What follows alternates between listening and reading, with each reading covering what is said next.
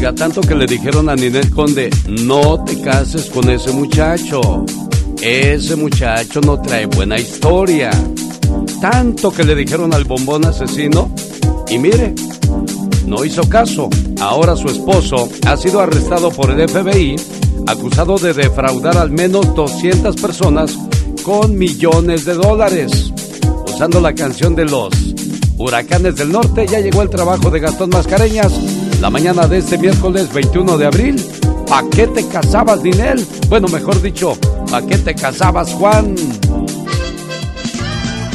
¿Qué tal mi genio y amigos? Muy buenos días. Mi pregunta esta mañana es una muy sencilla. ¿Pa' qué se casó Ninel con ese tal Larry Ramos? Le habían dicho que era un tranza y aquí se está comprobando. El FBI, señores, se supo lo ha arrestado. Dicen que estafó a 200, en su mayoría artistas, les debe 21 millones, publicaron las revistas, pero su esposa Ninel de plano no es nada lista. ¿Pa' qué se casó Ninel? Si ya le habían advertido, a ver si no la involucran a ella en este lío, capaz que caiga en la cárcel por culpa de su marido.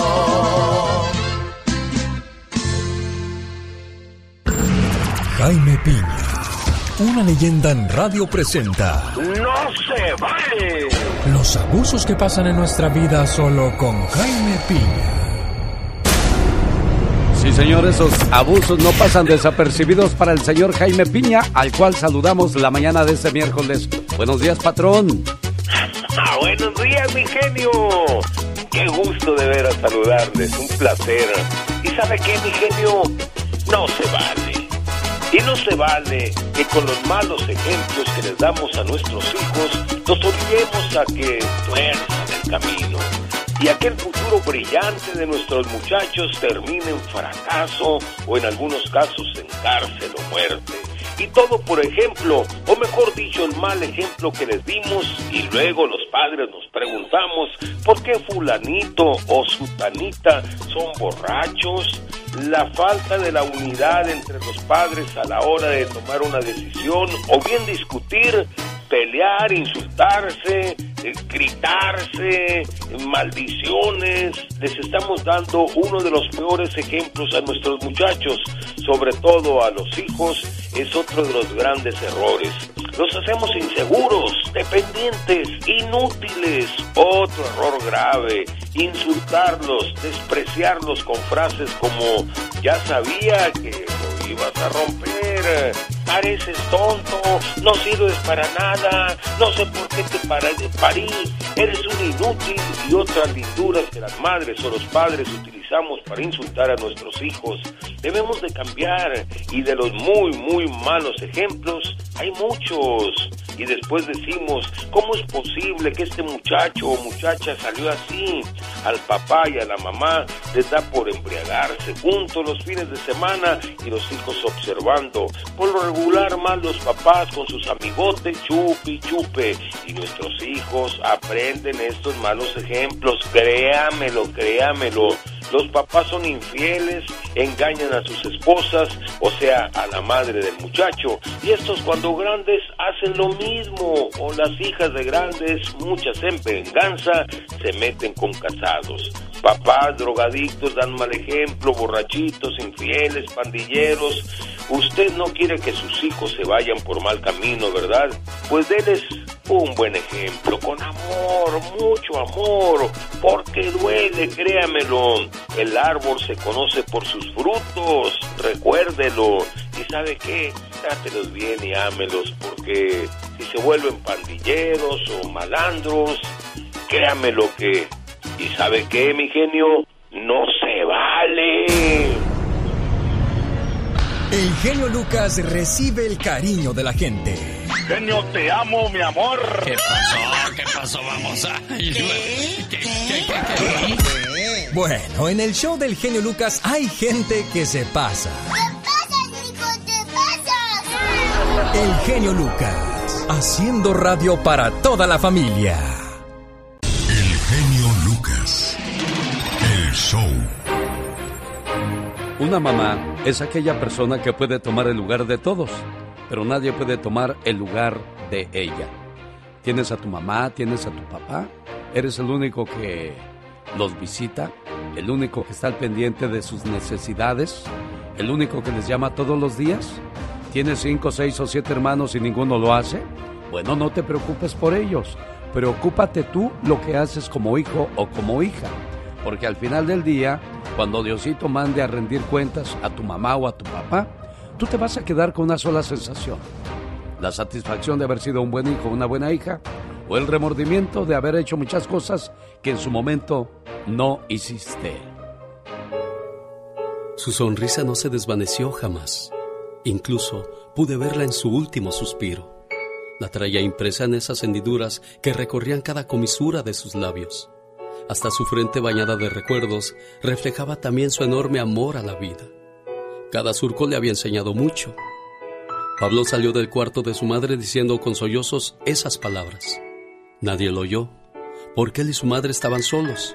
Sus tres hermanos se hallaban como siempre muy ocupados. Desde hace mucho tiempo y hasta hoy, había sido casi imposible ocuparse de aquella viejita de cabeza blanca y de rostro complaciente, que cuando se le pedía, se sabía que allí estaba, dispuesta y disponible para si acaso algún día llamaban. Mas por supuesto, eso no sucedió. Fue Pablo el que tomó el teléfono y les informó a sus hermanos que su madre había muerto. Entonces, ellos sintieron un enorme vacío, indescriptible. Sabían que esa mujer había sido el comienzo, el puntal, el ejemplo, el camino. Aquello no podía ser posible, pues ella era su madre y no podía darse el lujo de morir. Mas sin embargo lo hizo. Cuando se fue lloraron en su tumba. Lo hicieron amargamente. Los hijos que deseaban nuevamente tenerla para mostrarle ahora sí su cariño, pero ya la habían perdido. Pablo se había preocupado por acompañar en vida a su querida viejita, unos minutos cada día de su vida. Quizá por ello es que Pablo reflejaba en su rostro una gran paz, tanta que sus hermanos no podían entenderlo. ¿Qué acaso no la querías? ¿Qué acaso no te importa que mi madre se haya muerto? Le reprocharon sus hermanos, pero Pablo no les contestó. Tenía en su mente un solo pensamiento que lo tenía ocupado. Yo pude estar con ella en su último suspiro. Sabía que a diferencia de ellos, había tenido la dicha de darle en vida lo que ellos le ofrecían ahora. Sabía además que ella, en el último aliento, le regaló su fortaleza y su amor a la vida. Y sobre todo su hermosa, de verdad, muy hermosa sonrisa.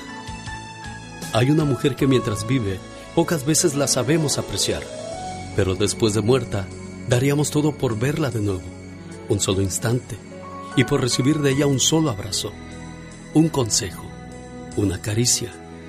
Ella es nuestra madre. Tocando tus sentimientos. El genio Lucas. Rosmarie Pecas con la chispa de buen humor. Había un señor tan diabético, pero tan diabético, ¿Y qué pasaba con ese diabético, que cuando Pecas? escupía, Sí. aventaba puros cuadritos de azúcar.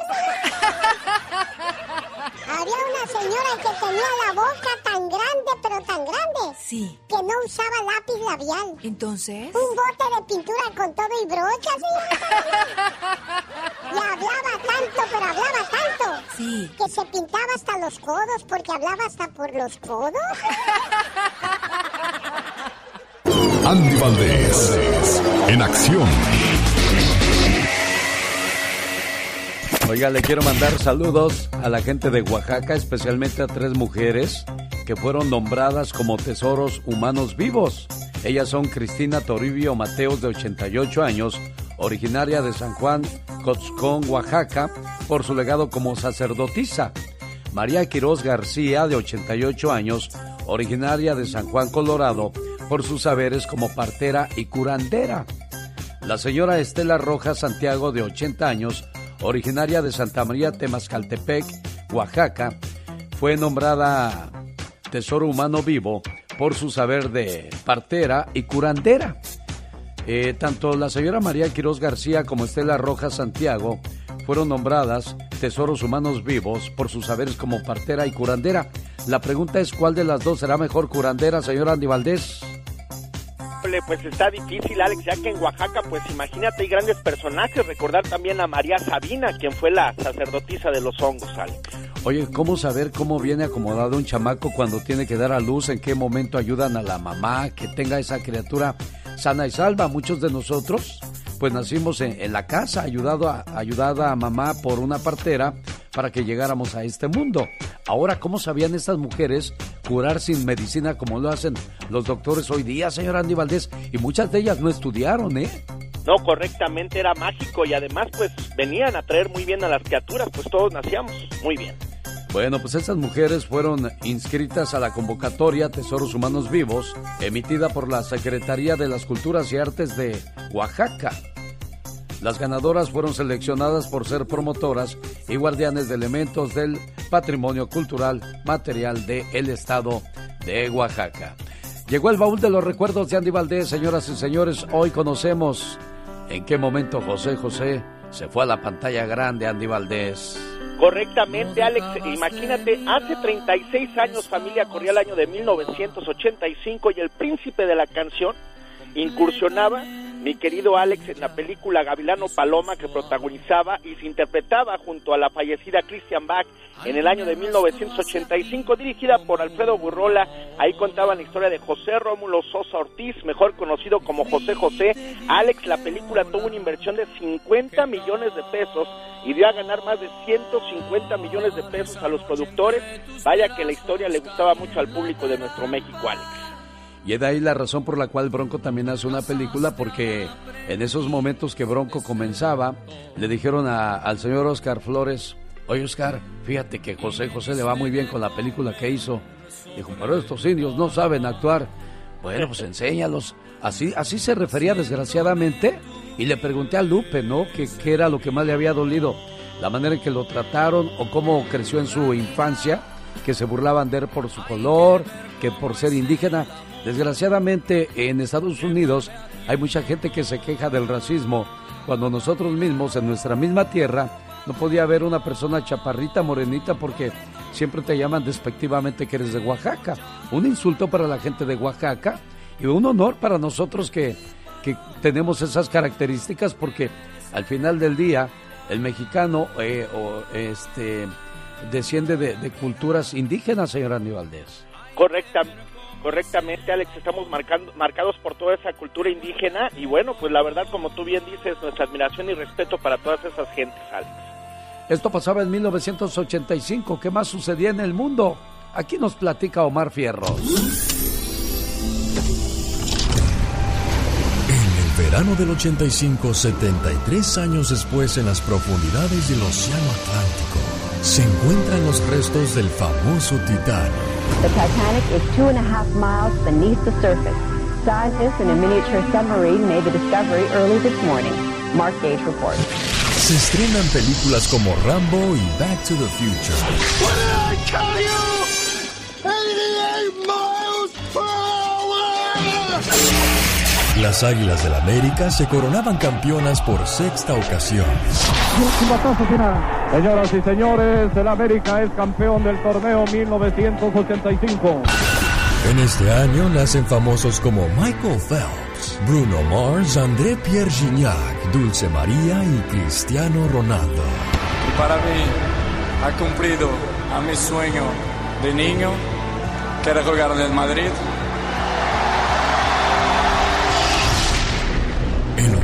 85 marcó a México con el terremoto más fuerte del país, 8.1 grados en la escala Richter, dejando a más de 10.000 víctimas que perdieron la vida. Me dice que no me espantara, porque no se va a caer el edificio. No te asustes, vamos a quedarnos. La hora, 7 de la mañana, aquí vamos. Para una mañana divertida. ¡Ándale,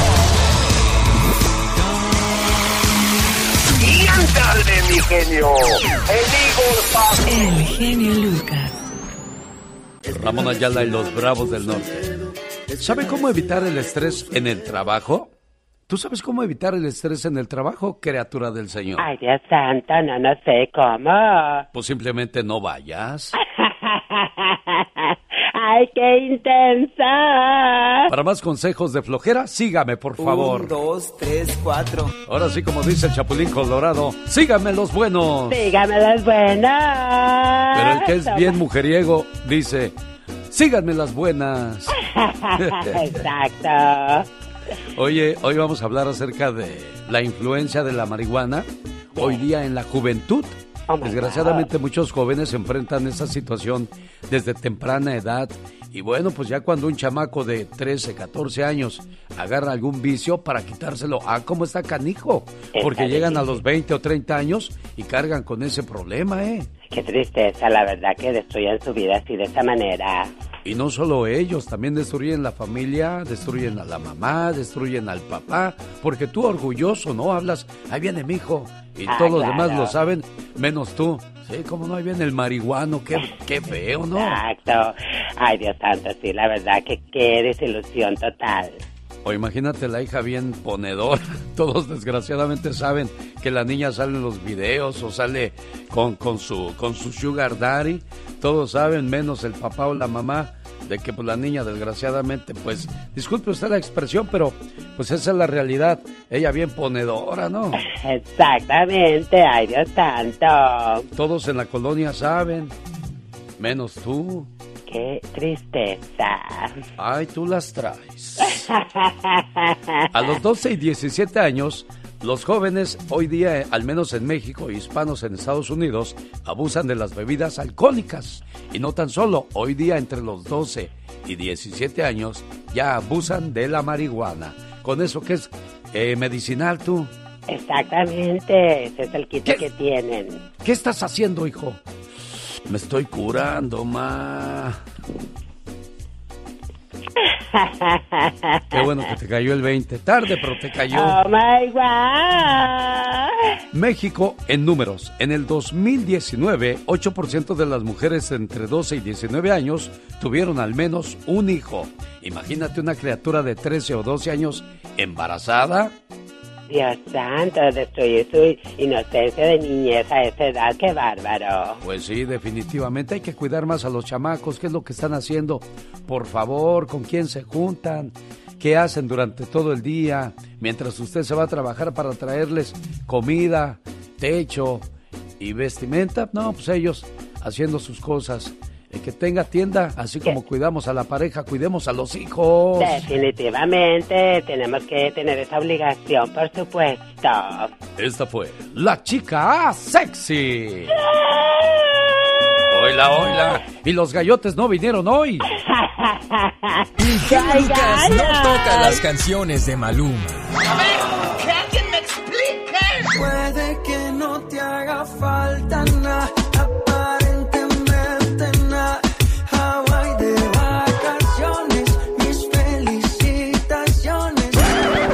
Qué no me gusta nada ese fulano.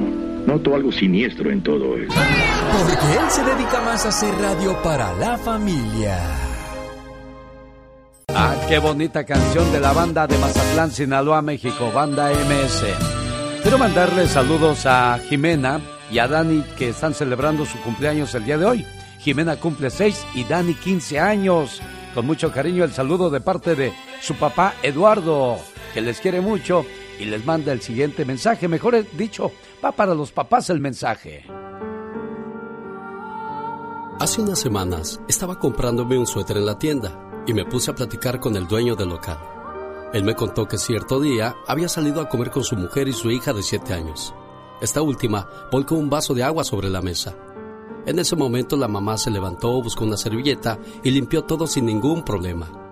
La pequeña al ver la acción de la mamá le dijo, Quiero darte las gracias mamá, por no ser como otros padres.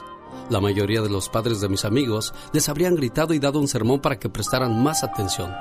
¿Saben? Gracias por no hacerlo. Una vez mientras cenaba con unos amigos, ocurrió un incidente igual. Su hijo de cinco años volcó un vaso de leche sobre la mesa, cuando comenzaron a regañarlo. Yo también en ese momento tiré adrede mi vaso, en el momento en que empecé a explicar que a los 48 años todavía sigo tirando cosas. El rostro del niño se encendió de alegría Los padres al parecer captaron el mensaje y se callaron. Qué fácil es olvidar que todavía estamos aprendiendo cosas en esta vida, ¿no cree usted? Llamadas que moverán tus sentimientos. Señora Alicia, buenos días. Buenos días. Aquí está su nieto Manuel, pues con esas Muchas palabras gracias. de ánimo como él dice, oiga. Tú, espero que estés bien, hermano. No quiero que sufras tanto. El genio Lucas. Pati Estrada. En acción. Oh, ¿y ahora quién podrá defenderme? Un saludo para la gente que le escribe a Pati Estrada. El día de ayer estaba revisando algunos de los mensajes que me ha mandado. Oye, y me acuerdo de aquel muchacho que se fue a esperar a la novia al aeropuerto ya con vacaciones pagadas y de repente le regresan a la muchacha porque no sé qué haya pasado ahí en la embajada. Y bueno, pues él bien molesto te pide ayuda, Pati Estrada. ¿Recuerdas esa historia?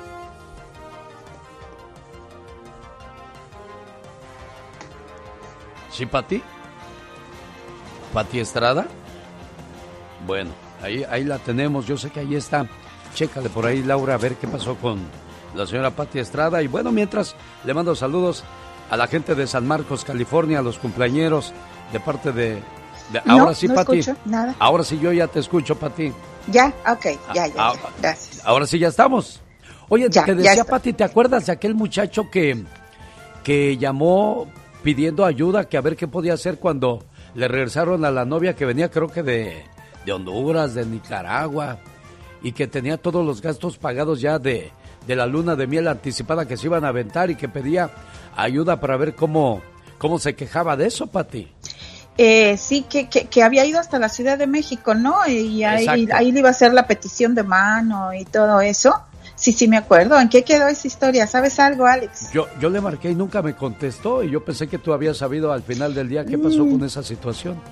No, ya no se comunicó, pero más tarde le vuelvo a hablar a ver si tenemos alguna novedad. Sí, creo que al final sí logró comunicarse con ella, pero ya todos los planes que él había preparado para hacer una pedida de mano bastante, pues espectacular, ¿no? Para él y, y darle la sorpresa a su prometida, pues no se llevaron a cabo, pero yo creo que ellos platicaron después y ella le contó toda la situación que tan bochornosa que pasó en el aeropuerto de la Ciudad de México, pero ya yo creo que creo, espero que ya se hayan casado y que ese incidente pues no haya demorado esa esa situación que ellos tenían planeado para matrimoniarse, Alex. Si en aquel momento el gozo, bueno, pues se fue al pozo. Señoras y señores, llegó la ayuda de Patti Estrada. Patti. Y gracias, Alex. Muy buenos días. Buenos días, auditorio. Pues vamos a hablar sobre el cheque de estímulo Golden State para residentes de California, incluyendo indocumentados, porque es algo que han estado preguntando mucho. Una de las preguntas es, ¿cuándo voy a recibir mi pago? Bueno, pues según la página oficial de este programa, dice que eh, ya se precisamente se programan y se envían los pagos de estímulo dos veces al mes después de que se tramitan las declaraciones de impuestos del 2020 elegibles. Su pago de estímulo no se programará hasta que se tramite su declaración de impuestos. Por ejemplo, si presentó su declaración de impuestos entre el primero de enero del 2021 y el primero de marzo de este año, su pago de estímulo Golden State podría comenzarse a repartir del 15 de abril en adelante. Depósitos directos, dele dos semanas de espera. Y si usted va a recibir cheque de papel, pues permita de cuatro a seis semanas para este envío.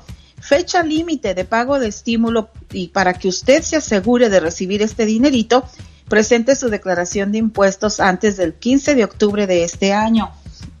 Otra pregunta, ¿califican los indocumentados? Sí, si califican deben también presentar su declaración de impuestos con su número ITIN. Para más detalles, llamar al 1-800-852-5711. 1-800-852-5711. Recuerde que cada caso es independiente y particular. Es mejor que llame, pregunte su situación, consulte su situación y ahí seguramente le informarán con precisión sobre este programa Golden State del estado de California, Alex. Oye, Pati, para algunas personas esas ayudas que ha dado el gobierno durante la pandemia ha sido como un curita en una operación, ¿no? Prácticamente no cubre nada con lo que ha pasado a quienes perdieron su trabajo, perdieron su negocio o vivieron situaciones estresantes durante la pandemia.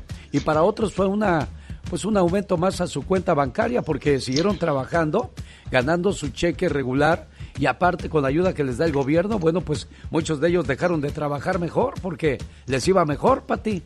Sí, sí, hay por ahí algunas personas que dicen que, eh, fíjate que quien dice eso es precisamente quien no está en el desempleo. Yo creo que cada quien enfrenta la situación particular puertas adentro y pues es muy difícil calificar opinar y, y, expresar ahora sí que pues una situación que desconocemos. Cada quien sabe la horma que tienen los zapatos, pero peor aún, Alex, aquellos que perdieron a uno, dos o tres seres queridos de una misma familia, esos son los casos bastante lamentables y para ellos, pues de FEMA les recordamos que hay ayuda también y se les está dando dinero para que pues repongan algo de los gastos funerales. Ya hemos hablado del número telefónico, mañana lo volvemos a repetir.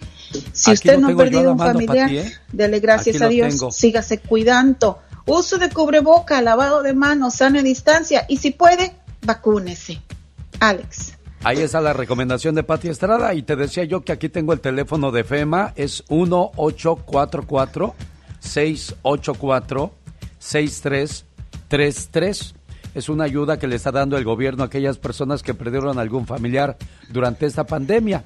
Y bueno, te pueden dar todo el dinero del mundo, pero a tu familiar pues este no lo compensa ninguna cantidad de dinero, Pati Estrada ya no te lo regresa. Lo único que nos queda, Alex, es precisamente pues eh, vacunarnos, seguir las indicaciones médicas lo más que se pueda, rogar a Dios para mantener alejado el virus y hacer nuestra parte, lavado de manos, sana distancia, uso de cubreboca y vacúnese, porque eventualmente de esta manera pues vamos a llegar a una normalidad, entre comillas, para poder convivir, reunirnos y celebrar que estamos vivos, Alex.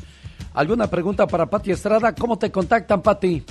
Con mucho gusto, señor. Eh, mándeme mensaje de texto. Si me manda un WhatsApp, se me congela el teléfono. Mensaje de texto 469-358-4389. El show. a todo Padrísimo tu programa. Y se da uno cuenta, ¿no? Que la vida es hermosa y que tenemos que vivirla al máximo, ¿no? Diario escuchamos tu programa y escucharte es lo primero que hago. Pues me creo el hábito de escucharlo también. Con eso podemos tan bonito. El genio Lucas. El genio Lucas. El show. Llega un momento en que te cansas del matrimonio. Hay gritos, hay falta de respeto, nos enojamos por todo, todo lo que dice o hace nuestra pareja nos molesta. Y cuando la perdemos o lo perdemos, vienen las lamentaciones, porque comienzan las comparaciones de que este no es igual que aquel, me sentía mucho mejor con aquel, pero muchas veces es demasiado tarde. Decidido a terminar con su matrimonio de 20 años, citó a su mujer en el restaurante donde la conoció. Al llegar ella, le ofreció sentarse. Al estar frente a él, ella comenzó a llorar. Él se imaginó que ella sabía el motivo de su cita, que había descubierto que desde hace tiempo la engañaba con una mujer más joven que ella. En cuanto pudo controlarse, la mujer sacó unos papeles y él pensó, qué bien, ya hizo todo el papeleo del divorcio. Pero no era así. Eran los resultados de los estudios médicos de ella. El doctor le dijo que tenía leucemia en fase terminal todo el plan cambió. En ese momento pidió comida para los dos y envió un mensaje a su amante, terminando la relación. A partir de entonces, comenzó a darle a su mujer todos los cuidados y atenciones que antes le había negado. La llevaba al cine, a ver sus películas favoritas. Iban de compras juntos. Todo comenzó a tener más sentido con ella, incluso las cosas más insignificantes. De tanto comportarse como un hombre enamorado, volvió a enamorarse de su esposa. Pero el tiempo no detuvo su marcha y ella murió en sus brazos. Aquel hombre cayó en un coma emocional, del cual hasta el día de hoy no ha logrado salir. Señor, señora, donde hay amor y voluntad, siempre, pero siempre, habrá un camino. El genio Lucas. Año en el que grabó su primer disco, el grupo Bronco, ahora gigante de América. A. 1977. B. 1980. C. 1982. Y la respuesta, bueno, mientras usted la piensa, ¿cuál podría ser la opción 1977, 1980 o 1982? Le invito a que se tome un sabroso café que le va a ayudar a minorar el problema de la estrés, del estrés, mejor dicho, la ansiedad y también la depresión. Hay mucha gente que sufre y batalla con ese problema y bueno, la solución es este sabroso café que puede conseguir al área 805 637 8604 área 805-637-8604. Oiga, ¿en qué año grabó su primer disco el grupo Bronco? ¿En el 77, en el 80 o en el 82? La respuesta se la tengo después de invitarle a que se gane un viaje a la ciudad de Las Vegas, Nevada. Llame en estos momentos e inscríbase para esta fabulosa promoción. No es necesario comprar para participar, solamente hay que asistir a la venta de autos reposeída por los bancos este fin de semana. Sí, este sábado puede registrarse para el viaje a Las Vegas y participar en la venta o remate de autos reposeídos por los bancos con garantía de motor y transmisión, algo que muy pocos hacen, ¿eh? Y regístrese para el viaje de Las Vegas en el 9922 Mission Boulevard en Riverside, California, este sábado, o llamando ahora mismo al área 909 659 2564 área 909-659-2564. Año en el que grabó su primer disco, el grupo Bronco, ahora gigante de América. A. 1977. B. 1980. C. 1982. Respuesta. B. Su primer álbum completo lo graban en 1980 para la disquera Fama. Amor, quiero decirte. Única producción donde intervino Manuel Caballero como baterista. Al dejar la agrupación, Lupe tomó su lugar como cantante y baterista, pero por poco tiempo, ya que Oscar Flores, quien los iba a representar, le propuso que le cambiara el instrumento a José Luis, quien tocaba el bajo. Al principio, les fue difícil acostumbrarse y nunca se imaginaron que fueran sus instrumentos los que los identificarían como Bronco. En el momento que pierden el nombre, bueno, pues batallaron para que pudieran obtenerlo nuevamente José Guadalupe Esparza y el resto de los muchachos del grupo Bronco. Y Choche antes de morir le dijo a José Guadalupe Esparza, compadre, nunca me gustó llamarme gigante de América. A ver si algún día recuperas el grupo Bronco. Por cierto, existe una anécdota donde Choche le pide a sus compañeros que lo lleven a un mirador de la ciudad, porque pues era uno de sus deseos y uno de sus sueños.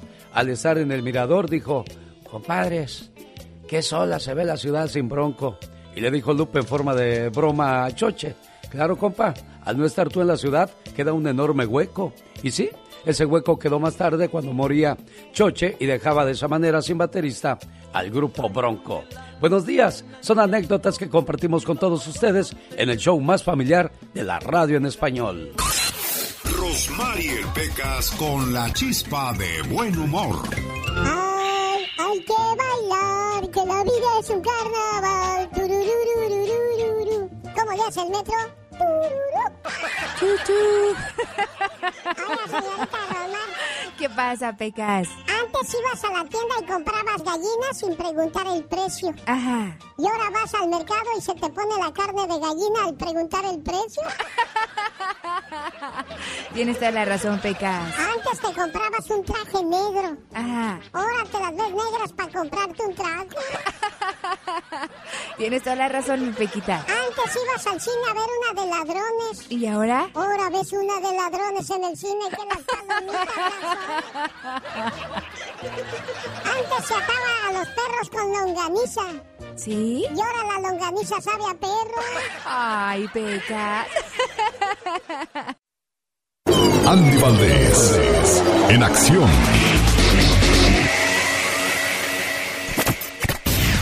En silencio. Otro de los grandes éxitos de Marco Antonio Solís, Amor en silencio. Vamos a conocer en qué año la escribió y cuándo pues la cantó otra cantante que no era Marco Antonio Solís y también fue un tremendo éxito. Cuéntanos la historia, por favor, señor Andy Valdés. El tema musical Amor en Silencio fue interpretado por la cantante Dulce, siendo de la autoría de Marco Antonio Solís, escrita en el año de 1988. Esta canción es para quienes aman a una persona de forma pasional, donde solo habla el amor y no las palabras, dejándose llevar por lo que ambos sienten sin explicarlo, simplemente como se debe. Estas serían otras conclusiones de la letra. Solo amando en silencio se llega a donde se tiene que llegar.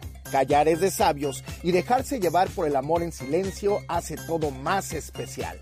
Marcó toda una generación, siendo el tema de la telenovela producida por Carla Estrada para Televisa Amor en Silencio, con Erika Buenfil y Arturo Peniche, siendo un rotundo éxito en la televisión con esta canción, que vendría a ser un éxito más de Marco Antonio Solís, quien también la grababa en el año de 1999 para el álbum Trozos de mi alma. Amor en Silencio vino a consagrar la gran telenovela de Televisa y al gran Marco Antonio Solís. ¿Se acuerdan? El genio Lucas presenta a la Viva de México en Circo, Maroma y Radio. Viva, ¿no tiene una piedra de pan que me regales? Es que usted es muy buena. Regáleme pan, señora. ¿Y me viste cara de qué? De panadera, ¿De lo mejor, panadera? Diva de México. O, o- o me viste cara de... La que salía, ¿se acuerda Alex de las que salían las modelos? Las que salían en las tiendas, ¿cómo se llaman? Estas que se ponen así, ay, quiere Sí. un pedacito de pan. Ah, sí, las que dan, las que dan muestra, De- sí, ¿Cómo se llaman, Chihuahua? ¿Cómo se llaman? Bueno, y yo así con una minifalda. ¿Y quiere un pedacito de pan? ¿Quiere virote? ¿Quiere concha? Hola, genio Lucas, a que ni sabe quién resurgió. ¿Quién, Diva de México? Platíqueme. La abuelita de los niños, perdón, la, la reina de todos los niños, Tatiana. ¿Por qué le dice así, Diva? Bueno, Todavía perdón. se ve muy, muy bien conservada Tatiana y es de las que no han dado el viejazo, Oh, ¿eh? no. Y no Todavía se ha ve hecho nada. jovencita. Y no se ha hecho nada. Muy natural ella. Muy bonita, yo la quiero mucho, es puro mitote. Pero Tatiana, Tatiana dice que ella ya sabía, y muchos en el medio artístico, que la mamá de Luis Miguel murió de una manera trágica en España o Italia que en una alberca. Jesús bendito, eso es muy sabido en los mayores. La gente importante de los medios de la televisión y revistas ya sabíamos esos rumores de la mamá de Luis Miguel. Oiga, Acuérdense Diva que... de México. Ey. Pero, pero si ya lo sabían todos, entonces, ¿por qué Luis Miguel la sigue buscando? Exacto. ¿Y por qué don Andrés García, bueno, Andrés García destapó esta cloaca cuando lo entrevistaron? Que, que, acuérdese que habían dicho que el mismo Luis Rey le dijo que quería, eh, pues que le ayudaran a desaparecer a Marcela, junto con el negro Durazo. Qué cosas de la vida. Bueno, ¿en qué irá a terminar esa historia, Diva de México? Lo que sí sé es que anoche andaba muy romántico, ya lo vi en Ah, brindis sí. y todo. Andaba con el, acá grupo con el grupo. Brindis. El grupo que le canta al amor, Brindis.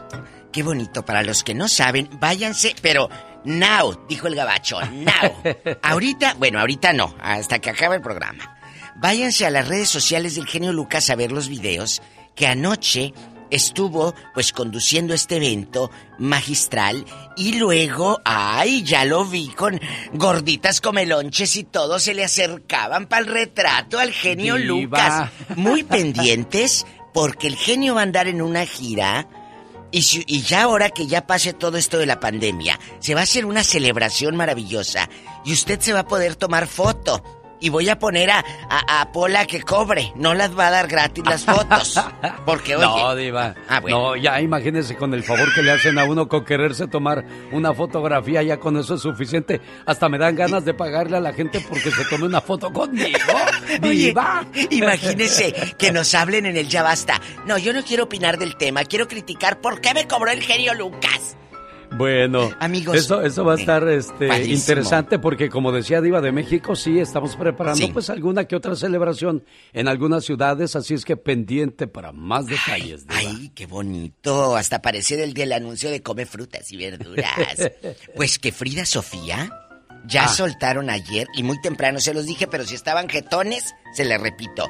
Muy temprano les dije de Enrique Guzmán que ya demanda a Frida Sofía. Ayer una buffet de abogados de Ciudad de México lanza el comunicado donde pues empieza la demanda hasta donde tope. Hasta donde tope. Pero la mamá de Frida, que es Alejandrita Guzmán, dice, mi hija fue diagnosticada con un trastorno de personalidad desde los 15 años y que estuvo en una clínica psiquiátrica. Eso dio a entender a Alejandra.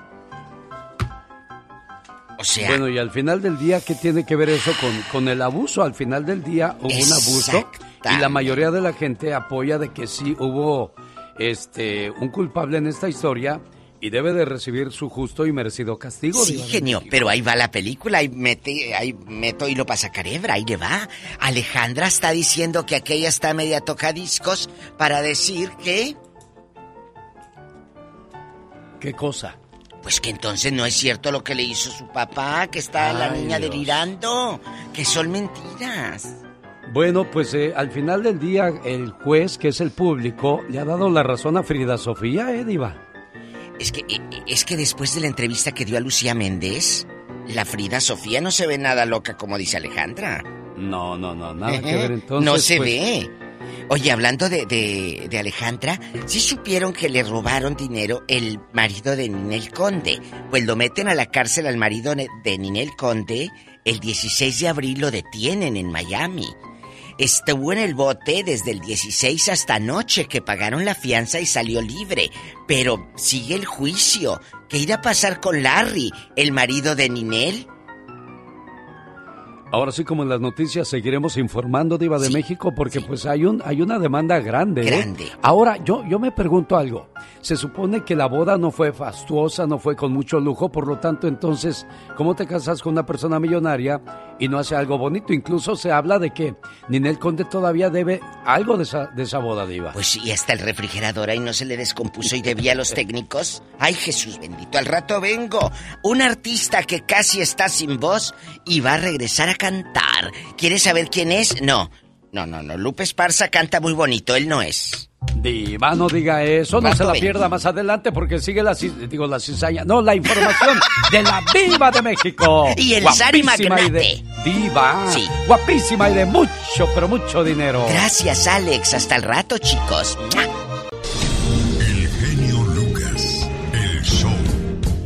Oiga, tengo una visita muy bonita esta mañana. Está Brigitte González con nosotros. Nos va a hablar de sus talentos, de sus récords, de sus cosas, de sus planes y todo lo que está haciendo en estos momentos Brigitte. Y bueno, pues muchas personas la van a identificar en cuanto regresemos después de estos mensajes. ¿Qué tal? Los grandes están con el genio Lucas. ¿Que me querías preguntar algo, Salma Hayek? Pregúntame. ¿Quién quieres que te diga, Alex o el genio? Eh, el genio, sí. Pero pregúntame por qué el genio, pues. ¿Por qué el genio? Porque soy bien enojón, así es que cuidado cómo me respondes, ¿eh? No seas sacatón y cobarde. Sé que ahorita están temblando las piernas del, del miedote. El señor Diego Verdaguer. Diego, buenos días. Buen día, wow, qué bonita presentación. Realmente contentísimo de escucharte, de despertarme con esta eh, presentación, me da mucho gusto, es muy amable. Solo aquí los escuchas en el show más familiar.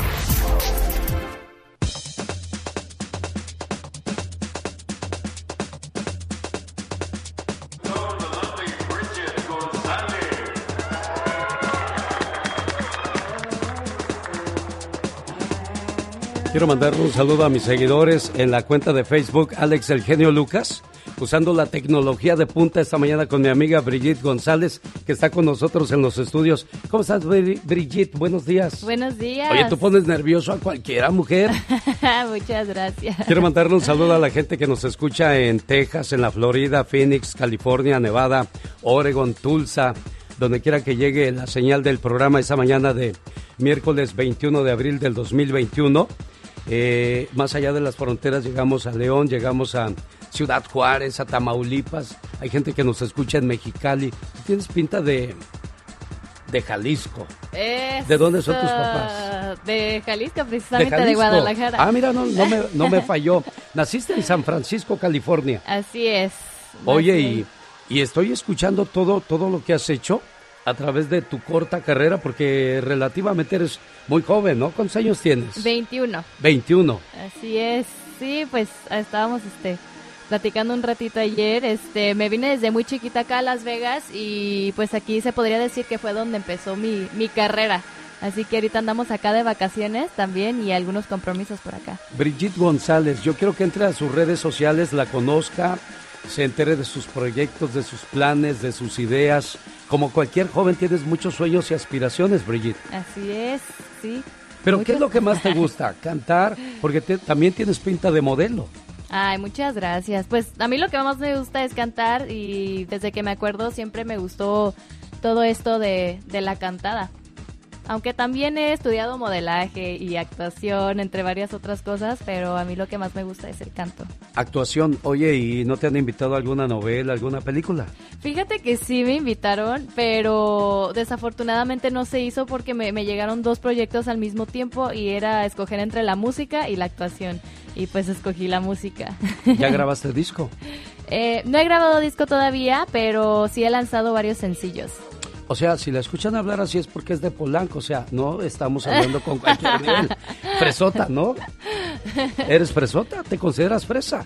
Pues la verdad no, no me considero fresa. Brigitte González ha participado en Pequeños Gigantes, ha participado en el récord en himnos nacionales porque, para que la ubique, ella ha cantado el himno nacional en varias peleas en Las Vegas. ¿Cómo se hace esa conexión para poder estar en ese tipo de eventos, Brigitte? Pues bueno, todo empezó gracias a mi relacionista aquí en Las Vegas que se Todo llama... se lo debo a mi manager. Exacto. Jaime Estrada, que de hecho está aquí ahorita con nosotros y... Te cuida, ¿verdad? No te deja ni a sol ni a sombra. hace bien, hace bien, hace bien, porque en este medio hay muchos tiburones. y cuidado, ¿eh? Porque la niña, como es una sirena, habrá muchos tiburones que podrían ponerla en peligro. Pero, pero qué bueno que se ve que eres una persona inteligente y toma buenas decisiones. Y yo creo que siempre vas a tomar la correcta. Te preguntaba yo, este, eso de, ir a cantar un himno nacional en una pelea tan importante, yo, yo presumiéndote que te escuchan ahorita en Texas, en California, en Nevada, en Oregon, pero a ti te han visto en todo el mundo. Así es, sí, sí, sí, gracias a todo esto de las peleas de box la verdad es que sí he tenido muy muy buen alcance y pues es algo es algo muy padre este el estar ahí porque pues tengo récord en cantar los himnos nacionales en peleas de campeonato mundial entonces eso para mí la verdad es un honor que incluso los mismos boxeadores me han pedido a mí para cantar su himno nacional de otros países incluso pues ya es algo pues quiere decir que pues les gusta, ¿no? Entonces pues es un gran Oye, honor eso lo dice porque Pacquiao la pidió para que cantara el himno en, ah, su pelea. ¿Cómo fue eso? Fue en la pelea de Jesse Vargas contra Pacquiao. Ah, ah bueno, fue Jesse el que te pidió. Jesse Vargas, claro, y canté el himno nacional mexicano. Y Jesse te pidió que cantaras el himno. Ajá, ¿Y te pidió tu teléfono también o no? pues es mi amigo desde hace años y pues sí llevo una gran amistad con él. Que de hecho le mando saludos al buen Jesse Vargas y fue una pelea muy padre que de hecho canté el mexicano y el americano y los que más me siguieron en redes sociales fueron los filipinos. ¿En serio? Tuve muchísimos seguidores de, de allá y pues es algo muy padre porque pues se me hizo muy curioso que la gran mayoría fueron filipinos. Bueno, Brigitte González ha hecho muchas, eh, mucho trabajo, diría yo, mucho esfuerzo, como deberían de hacerlo la mayoría de los jóvenes. Nunca dejar de luchar por sus sueños. ¿Cuál es tu sueño más grande? Escuché que tienes, eh, por ahí escuché que tienes un sueño, un sueño que quisieras realizar. Pues he conocido a la mayoría de boxeadores, pero al que no se me ha hecho conocer todavía es al Canelo Álvarez y me encantaría cantar el himno nacional mexicano en una pelea del Canelo Álvarez. Don Chepo Reynoso es amigo de este programa. Don Chepo, ¿sabes quién es Don Chepo Reynoso? Claro que sí. Es el manejador del Canelo. Eso. Yo le voy a decir, oye, oiga, Don Chepo, hay una muchacha que quiere conocer al Canelo. Y ya ves que de por sí uno es risueño y le hacen cosquillas, de seguro a decir, a ver, déjenme ver. Vamos a tratar de hacer esa conexión a través del programa para que Don increíble. Chepo, a ver si te, te hace que conozcas al, al Canelo y en una de esas hasta cantas el himno en, en su próxima pelea. Eso, eso estaría Oye, increíble. ¿te pagan por cantar el himno? Eh, a veces sí, pero la mayoría de veces eh, aquí en Las Vegas no. ¡De gorra! No, porque, porque pues se podría decir que es una ventana también para, para estar Bueno, ahí. Para una vez yo creo que sí, pero ya dos, tres, cuatro, cinco veces ya, párenle, dile también cómo, también cómo, también me he visto, también, oye, yo no vivo de la fama. Ella es Brigitte González, déjame ir a esta canción, regreso rápidamente con el significado de los sueños, qué pasa cuando sueñas con moscas y más de Brigitte González esta mañana con nosotros en el estudio. Omar, Omar, Omar Cierros. En acción. En acción.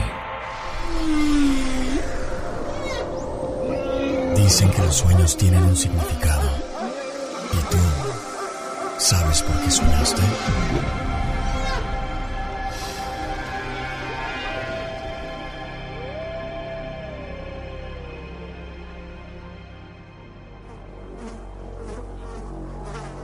¿Soñaste con moscas? Si en tu sueño viste moscas, presta atención, pues este sueño puede estar avisándote que llegará una enfermedad si no es que más a tu vida, por lo cual debes de cuidar de tu salud, hacerte un chequeo físico anualmente. Este sueño también puede indicar que estás rodeado de personas sangronas y molestas, lo que puede provocar un ambiente desagradable. El significado de los sueños con Omar Fierros.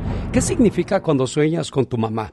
Si tu mamá vive, representa ese aspecto de tu personalidad más frágil, como puede ser la necesidad de protección, de cariño o la seguridad que necesitas en un momento complicado de tu vida. La madre siempre simboliza amor y consuelo. Está con nosotros Brigitte González. Brigitte, ¿has soñado- eh, ¿tú tienes a tu mamá viva? Claro que sí. Sí, ¿y tu papá? También. Qué bonito. ¿Qué te dicen de esta carrera que escogiste? Tuve la gran suerte de que me apoyaron desde, desde que les dije que quería dedicarme a esto y pues hasta la fecha mi papá ha sido manager de mi carrera allá en México y pues muy agradecida porque siempre me han apoyado desde muy chiquita. Tienes este tu grupo. Así es, ahorita estoy en un proyecto allá en México eh, con un grupo que se llama Mazarik y pues ahorita por la pandemia no hemos podido hacer mucho, pero nos hemos estado preparando muchísimo, eh, estudiando clases de canto, clases de baile, eh, hasta gimnasio y bueno, de todo hemos hecho, hasta de guitarra, todo. Has hecho muchas cosas, te estás preparando. Así ¿Se es. te ha, ha habido algún momento que se te hace injusto, que te ha pasado y que no, no este, a veces te desmoraliza todo lo que has hecho? Sí, de repente hay momentos que, pues, que se te cierra alguna puerta o que, o que por alguna razón piensas que no estás avanzando, pero yo creo que la clave es no rendirse y seguir tocando puertas siempre. Hay muchos grupos, el caso del conjunto Primavera, comenzaron en 1980. Hasta el 2000 les tocó la suerte de que el éxito tocara su puerta. Wow. Bronco. Eh, Bronco es otro de los grupos que batalló. El primer disco que grabaron era prácticamente basura. Y este, cuando fueron a pedir que les dieran la oportunidad, les cerraron muchas puertas. Entonces, ahí hay algo, una enseñanza detrás de todo eso. Insistir, insistir, perseverar. Exacto. Y yo creo que esa es la clave.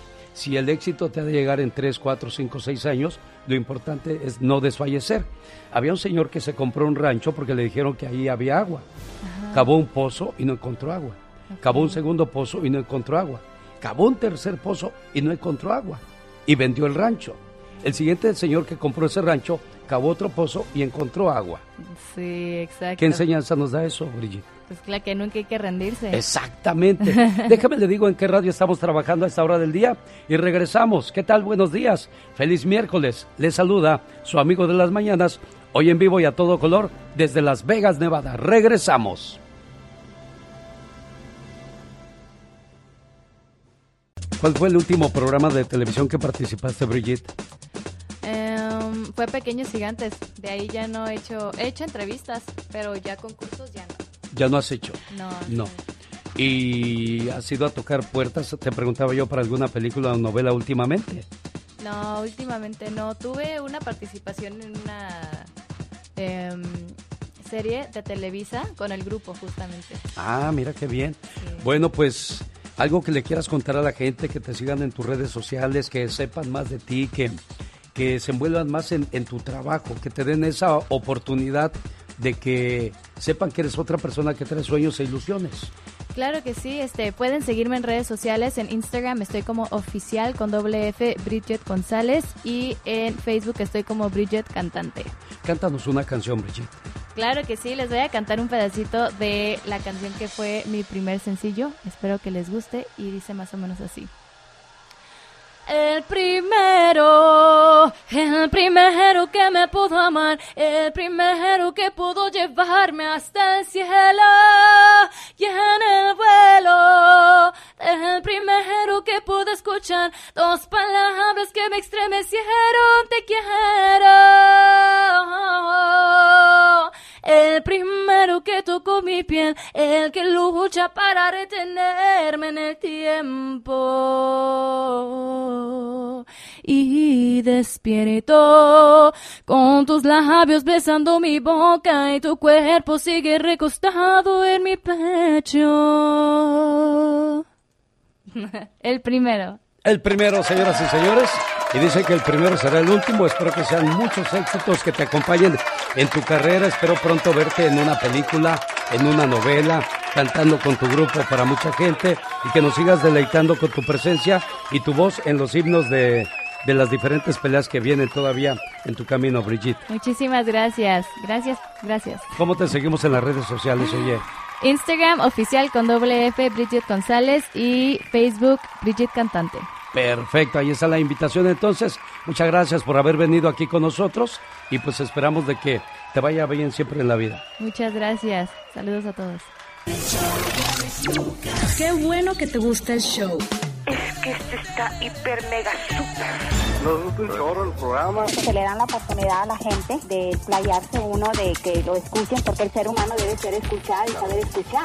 Buenísimo. ¿Vas a felicitarte? Mucho, nos agrada mucho. Y sigue contando charras. El show del genio Lucas. El genio Lucas. El show. Un saludo para los que tienen buenos amigos. Dicen que los buenos amigos siempre están ahí. No necesitan los malos tiempos para demostrártelo, porque siempre están cuando más los necesitas. Un muchacho tenía problemas para juntar dinero para comprar las medicinas a su mamá. Le llamó a uno de sus mejores amigos y le dijo, Amigo, necesito dinero. Mi madre está enferma y no tengo dinero para las medicinas. Su amigo le respondió, Amigo, háblame después de que salga del trabajo y veré qué puedo hacer por ti. Más tarde, como le había pedido su amigo, lo llamó. Pero el teléfono estaba apagado. Trató de llamar una y otra vez, hasta que se cansó. Se fue a buscar a otros amigos que pudieran ayudarlo, pero nadie le echó la mano. Triste y decepcionado con su mejor amigo que lo abandonó y apagó el teléfono cuando más lo necesitaba, se fue a la casa.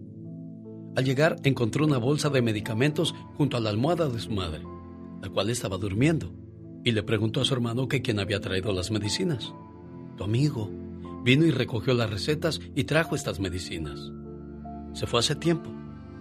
El muchacho salió sonriendo a buscar a su amigo. Cuando lo encontró le preguntó, Amigo, ¿dónde has estado? Traté de llamarte, pero tu teléfono estaba apagado. El amigo le dijo, Ya no tengo teléfono, amigo. Lo vendí para poderte comprar las medicinas para tu mamá. El amigo de verdad no cruza los brazos hasta que el otro amigo esté bien. El verdadero amigo es un hermano, de madre diferente. Cada mañana en sus hogares, también en su corazón. El genio Lucas. Rosmarie Pecas con la chispa de buen humor.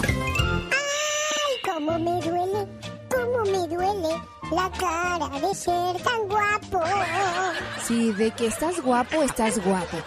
Me dicen el mango podrido, el mango podrido. ¿Por qué te dicen el mango podrido? Me pasé de bueno.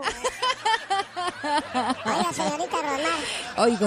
Había un muchacho que era tan lento, pero tan lento, ¿Qué, qué pasa? Que un día participó él solo en una carrera Ajá. y aún así terminó en último lugar. Este muchacho era tan flojo, pero tan flojo, Ajá. que no se casó con su novia hasta que se la embarazaron. Sí será, Peca. Ay, las cosas de la vida, señorita Romar. Sí, mi niño. Hay un muchacho que es tan descuidado, pero tan descuidado, Ajá. que se deja olvidado en muchas partes. Jaime Piña, una leyenda en radio presenta ¡Y ándale! lo más macabro en radio. Señoras y señores, en vivo y a todo color desde Los Ángeles, California, Don Jaime Piña. Mi querido genio, y ándale. En Indianápolis ya se hizo la machaca. El jurado dictó sentencia. El ex policía Derek Chauvin culpable de asesinato. Sí, culpable de tres cargos. Asesinato en segundo grado, asesinato en tercer grado y homicidio involuntario. Así lo indicó el juez Peter Cahill. El ex policía podría alcanzar por el primer cargo 40 años de prisión, por el segundo 25 y 10 por el tercero. En seis semanas se le va a dictar sentencia. Y ándale, oigan esto, ayer en Madrid, España, sujeto fue presentado ante el juez. Asesinó a su santa madre, la descuartizó, guardó los pedazos en vasijas y los metió al refrigerador y durante 15 días se los estuvo comiendo. Los hechos ocurrieron en el hogar de la señora tras una discusión. El malvado hijo le apretó el pescuezo y la mató. Con una sierra eléctrica y dos cuchillos la descuartizó y se la estuvo comiendo 15 días. La policía descubrió el crimen y está en la cárcel. El fiscal está pidiendo 15 años. Se me hacen muy poquitos, mi querido genio. Y ándale. En Lingo, California, a 13 maestros de la construcción. Oigan esto, muchachos. La policía los agarró en la maroma. Andaban solicitando servicios de prostitución en el Boulevard Long Beach. ¿Y qué cree? se tragaron la plomada completita. Esto ocurrió el viernes pasado. Parece que salían de sus trabajos. Iban separados, cada quien por su lado. Y estos caían como corderitos. Uno por uno fueron cayendo. Las supuestas prostitutas eran mujeres detectives. Movían sus caderas re bonito. Y ahí cayeron los señores albañiles. Sí, eran policías. Lo peor fue cuando las esposas fueron a sacarlos del bote y les decían más mezcla maestro, más mezcla maestro para el programa de... Espéreme, espéreme, señor Jaime Piña. Señor Jaime Piña. Su grito ametralladora, por supuesto, no puede faltar. Su amigo Jaime Piña y recuerde, el hombre genio es el arquitecto de su propio destino. Oiga, señor Jaime Piña, usted se me emociona, le estoy hable y hable y no me pela, péleme, patrón. Oh, perdón. Es que Oiga, me quedé pensando del caso de- del, del policía que fue encontrado culpable en el caso de George Floyd. La pregunta es, ¿qué pasó con los policías que mataron de la misma manera a la señora centroamericana en Cancún? Y otra cosa, la influencia del, del, del afroamericano en, en los Estados Unidos. Porque lo mismo ha pasado con varios paisanos de nosotros y ninguno de nosotros levanta la voz, ninguno de nosotros presiona a las autoridades y, y pues otra, otra muerte más, simple y sencillamente. Y mire la raza negra unidos, de qué manera son respetados en este país. Imagínese usted, ¿no declaran culpable a este policía? Hablaríamos de grandes desmanes a esa hora del día, señor. No, fíjate que sí, yo, yo estoy de acuerdo contigo. Nosotros los hispanos nos quedamos callados, pero yo de repente no es que yo defienda a la policía, pero mira, hay muchos casos. Yo no digo que es la comunidad afroamericana, pero muchos de estos muchachos, eh, oye, cometen cada desmán. Yo sé que no es la manera de responder y asesinarlos, pero ¿cuándo lees tú que un afroamericano trabajador, eh, luchador, que se han superado, tenga problemas con la policía, mi querido genio? Para allá iba yo, señor Jaime Piña. Cuando la autoridad te detiene, tienes que cooperar simplemente. porque si te vas a poner con sazón a las patadas, nunca le vas a ganar. Aparte, pues alguien tiene que poner orden en este mundo. Si no seguimos las recomendaciones que dan las autoridades, pues vamos a terminar en muchos problemas. A la familia de George Floyd le dieron mucho dinero, pero con todo ese dinero no le devuelves la vida a tu ser querido. Mira, ahorita hay un caso que acaba de suceder de una niña que, que mató también un policía, pero esta niña iba a asesinar a una amiguita de ellas cuando le dispara la policía. Hay mucha controversia. Yo siento que con todo esto hay, eh, la comunidad afroamericana quiere que quiten a la policía, que deje de vigilar la policía, hazme el, gran, el grandísimo favor, esto no puede ser, de veras, yo, yo digo la policía, no defiendo a la policía, te vuelvo a decir, mi querido genio, pero sí, mira, por ejemplo, nosotros los hispanos, ¿alguna vez a ti te han discriminado o te han sacado a fuerza de, de tu auto, o te han arrastrado o algo así?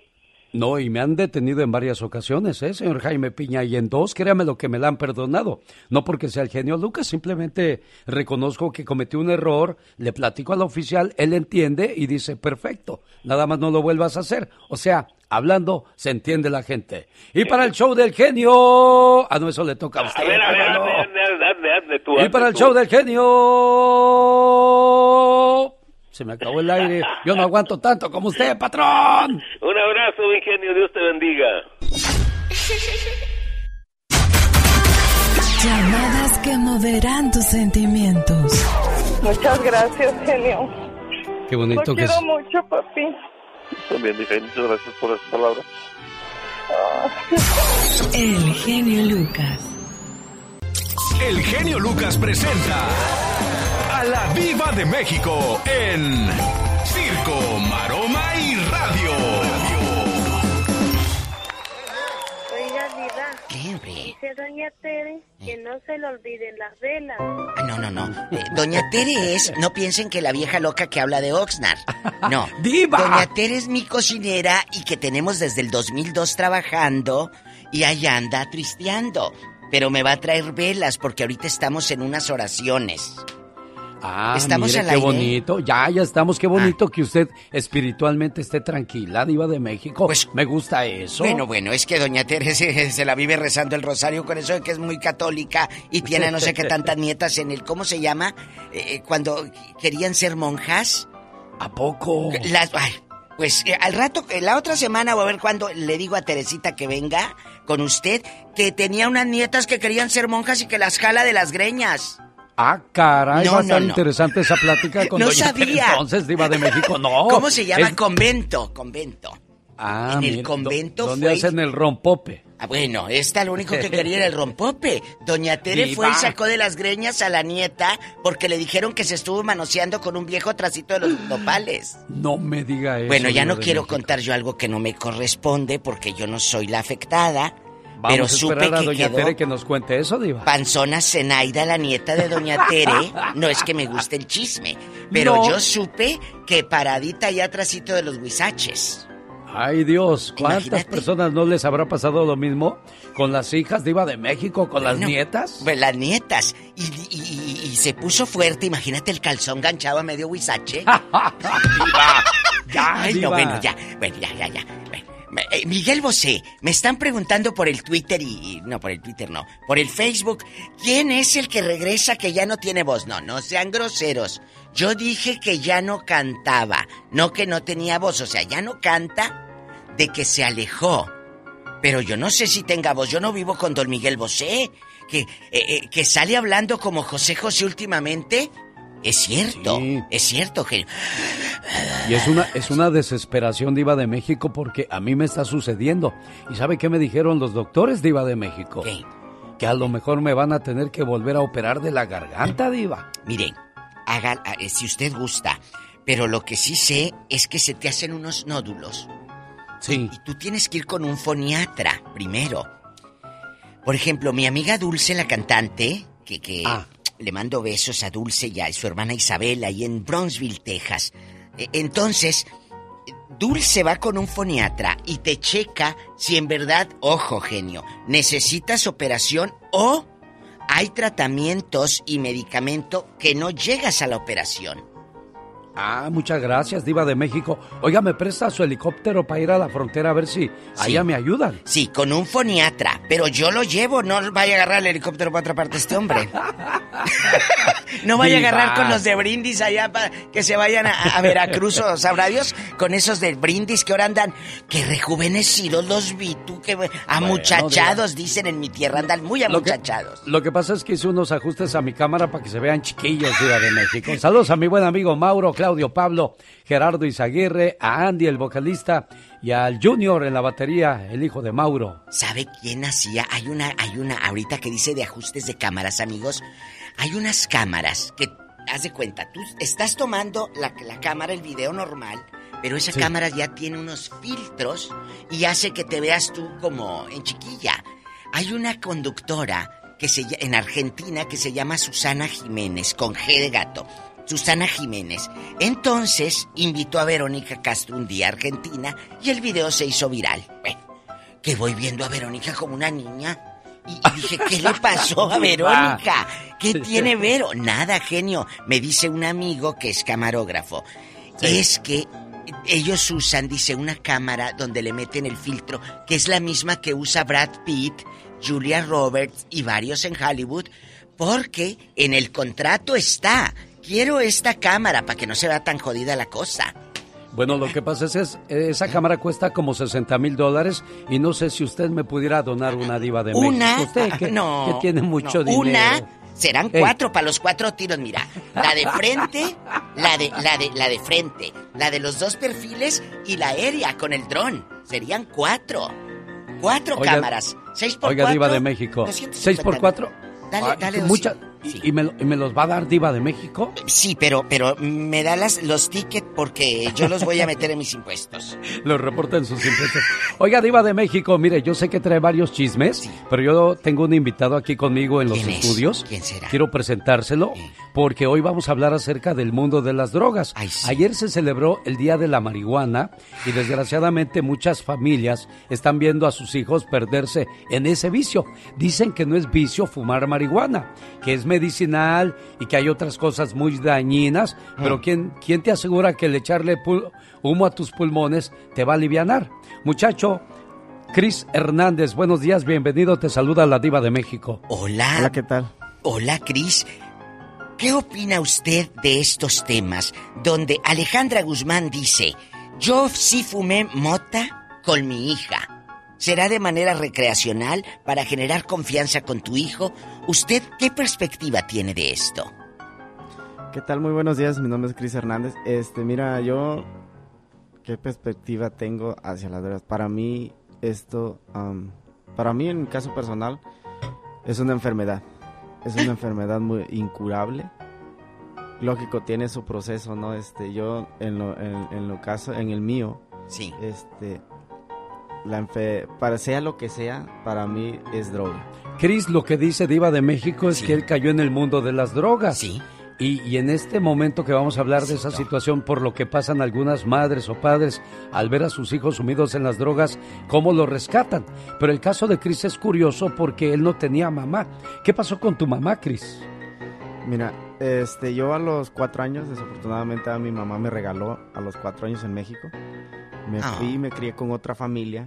Entonces, este, ahí es donde empieza, pues, las drogas y el alcohol para mí fue un, como un calmante. ¿Cuántos años que- tienes, Cris? Yo ahorita estoy ve- tengo 29 años. Bueno, y, y esto fue el estar lejos, el que te hayan eh, regalado, como lo dices tú, con otra familia.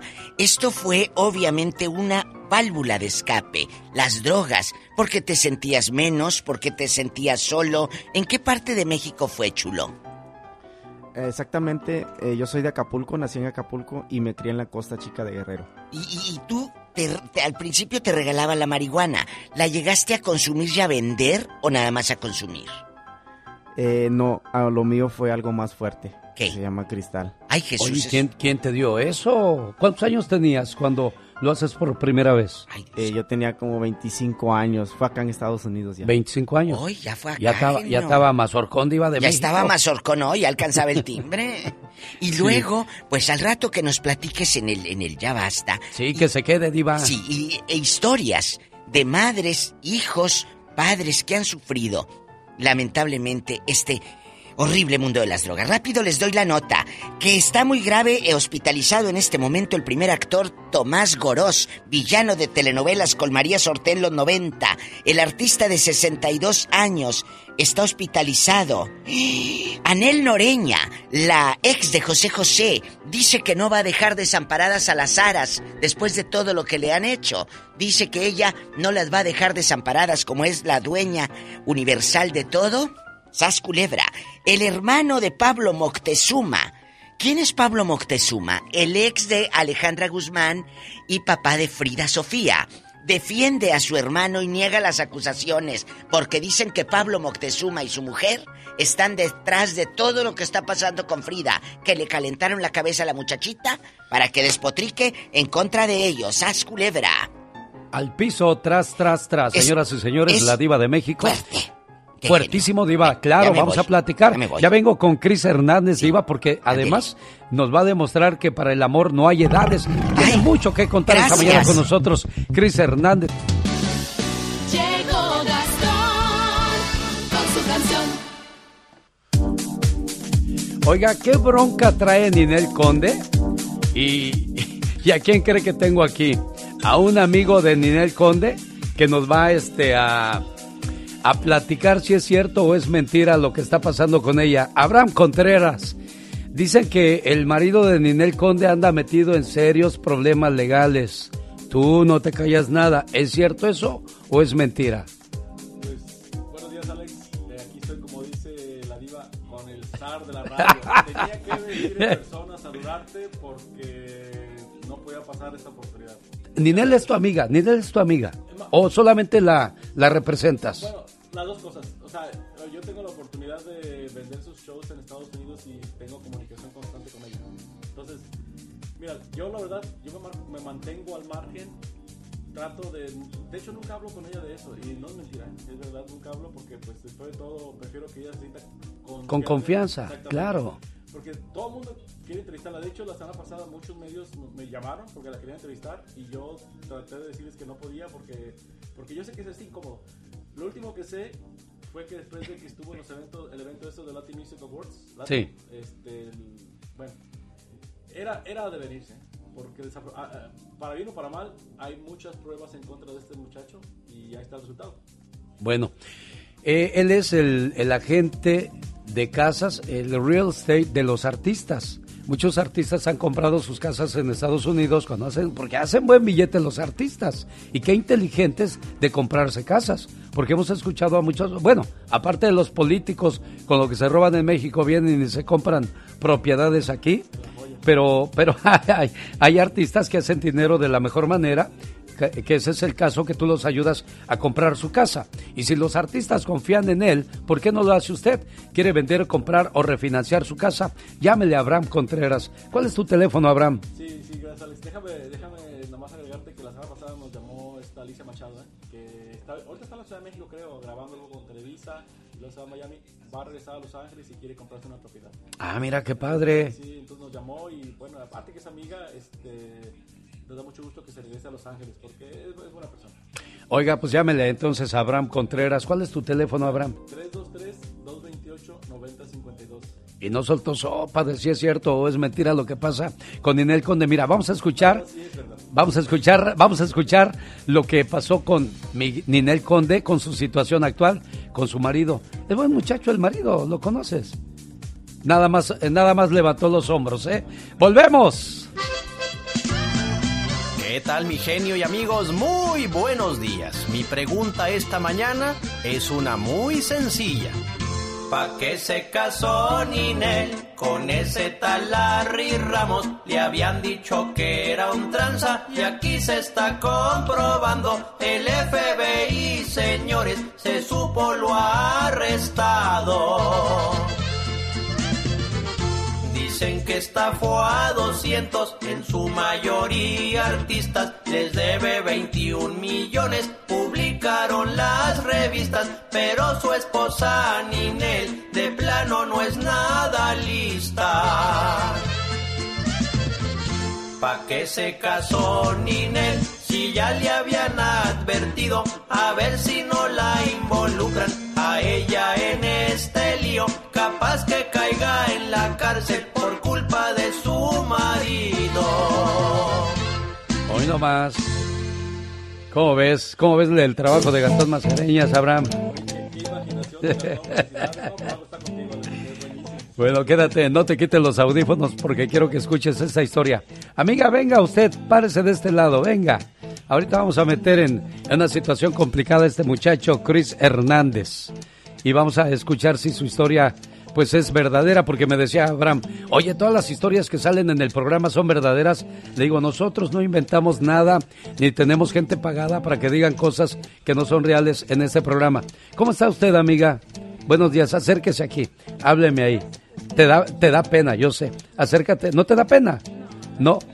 ¿Cómo te llamas? Un poquito más cerca, Eva. ¿Cuántos años tienes, Eva? 48 años. Eva tiene 48 años y aquí su esposo y van a tener un hijo pronto, ya los vi. Ya. Pues también agarraste pollo, criatura del Señor. Cris, ¿cómo- ¿cuántos años tienes tú, Cris? Acércate al micrófono. 29 años. 29 años con 48. Eso quiere decir que para el amor no hay edades. Eva, ¿cómo conoces tú a Cris? Acércate lo más que puedas al micrófono. Es más, yo te... Grábala, Abraham. No te preocupes ya de, de eso. Acércate lo más que puedas ahí. Pues sí, pues este, yo tengo una amiga que se llama Olga. Sí. Y me dice, oh, pues sabes qué, yo tengo un amigo que conozco que pues quiere rentar un cuarto o un garaje. Acércate más, mi amor. Ahí está. Algo así, y dice, ¿por qué no le rentas tú? Ajá. Y le digo, no, pues está bien. Y ya, pues ella le llamó, ¿sabes qué? Eh, como me dice mi hermana, me dice, mi hermana tiene algo que rentarte. Y le dice él, pues sí. Y ya, así empezó todo. Ya, pues, este, sí, vino, vio que el cuarto y todo. Y Sí. dice, no, pues sí, lo voy a agarrar. Pero cuando él llegó venía todo nervioso y todo eso, se le quedaron las llaves adentro del carro. y no sé qué. Y yo, y yo sentía como que yo lo había conocido, porque le digo que yo lo había soñado. Y es una cosa bien curiosa que me pasa a mí, le digo, cuando yo sueño como de policía, los veo. Ah, mira. Cosas y yo lo- le digo, lo soñé, pero que nos estábamos besando. Ah, mira nada más. Sin conocerlo ya lo besabas. Sí, ya, pero... no te me despegues de eso. Ya, y, este, y le digo, algo bien curioso, yo ya lo había visto, sentí como que yo ya lo conocía. Pero me dice, ella dice, ¿y qué tal él? Le digo, no, pero no es el del sueño, le digo, creo que no. Ajá, pero, ya, pero tu sueño te decía que venía algo para ti. Algo para mí. Ahora tú tienes 48 y él tiene 20, ¿qué? 29. Ya, Y entonces, este, pues así pasó, estuvo unos días ahí, se salió, después dijo yo voy a ir a Los Ángeles, que iba a grabar una canción, dice, pero ahorita no puedo, dice, pero es una oportunidad bien grande para mí con lo del dinero. Le digo, yo te apoyo, le digo, está bien, yo te apoyo. Ah, entonces eres su sugar mami. Ya, entonces estamos ahorita, yo lo apoyo en todo lo que Qué bueno, me da gusto. Y pues yo venía de un divorcio, yo estaba muy triste, o sea, estoy en los trámites de divorcio porque Sí. el, que- mi esposo que tenía yo me traicionó con dos mujeres, las embarazó. Y, A, la- a dos mujeres. Niña, vamos a hacer una, una novela contigo.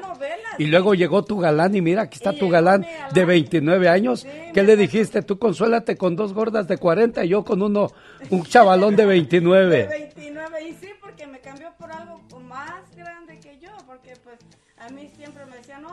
no, no de cuando yo me No, no, no, no, no, no, no hay mucha diferencia. Pero, por ejemplo, ¿qué sentiste tú, Cris, cuando te dijo Mónica, aquí vienes con tu mamá a la entrevista? ¿Qué sentiste? ¿Qué sentiste, Eh, Cris? pues ya, ya, fíjate que no, no sentí nada. No. Eh, a mí la edad no me importa porque este yo no vivo del mañana, no vivo del futuro, yo vivo el día de hoy. Ah, Yo mira, no sé qué si bonito. mañana vaya a amanecer. Yo Ah, no sé muy si bien. mañana vaya a estar bien, o sea, yo disfruto el día con ella, le digo, ¿sabes qué? Este, hay que disfrutar el día. Aquí, aquí lo que importa es que son felices. Ahora, la pregunta de- siempre del millón. Tú de 48, él de 29. Dentro de 20 años vas a tener 68 y él va a tener 49. Pero aquí la pregunta es, la respuesta es la siguiente. Espérense a que llegue ese tiempo para preocuparse. Ahorita no. Ahorita disfruten de, de su momento. Y te agradezco que lo apoyes porque muchas veces lo que más necesita uno es apoyo de parte de la pareja. ¿Ok? Así es que éxito y suerte, muchacho. Vienes de una situación complicada. Tu mamá te regala cuando tenías cuatro años. eh, caes al mundo de las drogas. ¿Cómo sales de las drogas? ¿Ya llegó limpio a tu vida o todavía venía mañosón con ese asunto?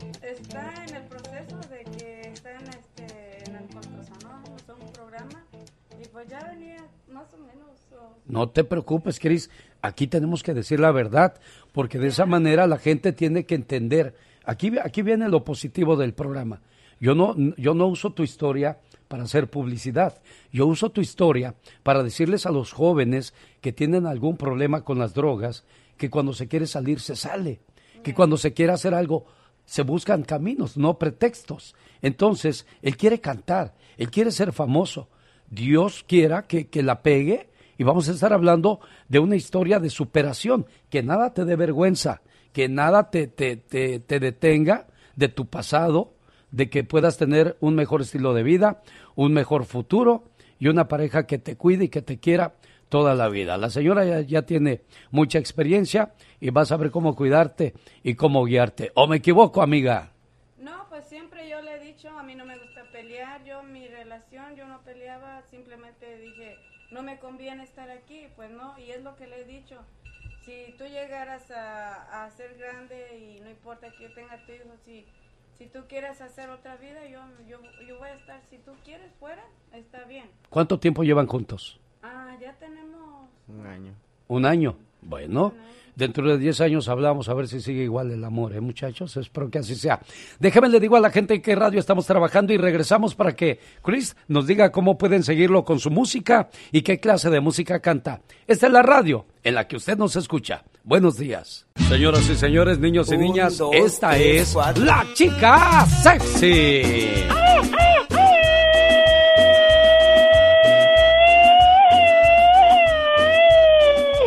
Oye, chamaco. ¿cuántas? Ah, ¡Qué intenso!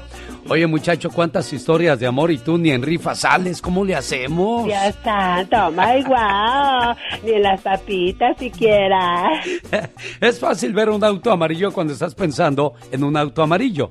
Es fácil ver oportunidades cuando estás todo el día pensando en oportunidades. Es fácil caer en depresión cuando estás todo el día pensando en cosas tristes. Y solamente te digo una cosa, eres lo que piensas. Espero que estés pensando en puras cosas positivas, como la señora que soñó que estaba besando a un galán y mira, se le hizo su sueño realidad. A ver con qué sueñas tú, criatura, ¿eh? Ay, Dios santo, puras cosas hermosas y bellas. Oiga, me preguntan que cuál es el teléfono de Abraham Contreras. ¿Cuál es tu teléfono, Abraham Contreras? Para, para que este, la gente que quiera comprar o vender su casa, ¿dónde te contactan, amigo? Es el área 323-228-9052. Y ya veo que me están llamando. Si no contesto, Alex, porque estoy contigo aquí. Pero fíjate que sí me, me- nos llaman. Precisamente me llamaron mucho, mucho de, sobre un tema que después te comento a ver si lo, lo discutimos. Porque Lo hablamos el sábado, el sábado lo hablamos. Ya no me digas más, Abraham. Porque les vamos a ahorrar mucho dinero a la gente y gratis. Eso, ya dijiste. Muchacho, ¿cómo te encuentran en las redes sociales? ¿Qué canciones has grabado? ¿Cuántos discos llevas? Platícame. Eh, me encuentran en las, redes, sole- en las redes sociales en Instagram, TikTok, en Facebook como Chris Hernández, Chris Hernández Music, en YouTube también. Este, ya tenemos grabados dos, tem- dos temas cover, uno se llama ¿En dónde está tu amor? El, el más reciente es este, esta es otra para mi papá, que de hecho fue un homenaje que le hice a mi padre. Ah, qué bonito. O sea, después de todo lo que pasé hay una historia, pues hay una historia más a fondo, pero pues, no nos alcanzaría el tiempo, mi Alex. Sígalo, es Chris Hernández y lo despido con el grito amet- ametralladora de La Chica. ¿Qué pasó, Abraham? ¿Tú te lo vas a echar? ¿Tú te vas a echar el grito ametralladora? Yo aquí me voy a comprometer a que Félix Castillo, si me está escuchando, le va a hacer un comunicado que va a salir en todos Estados Unidos. Y gracias a ti, Alex, ¿eh? Ah, no, En no. nombre de todos, en nombre de él, que, o sea, te lo tengo que agradecer también porque tú le vas a cambiar la vida a este muchacho. Mucha suerte, Chris. Gracias. Ya caíste en las manos correctas. Y ojalá, y, y- y aparte de esto, es solo un empujoncito. Lo demás tú lo tienes que hacer. Seguir batallando, luchando, buscando y preparándote, ¿eh? ¡Grito gracias. ametralladora, criatura!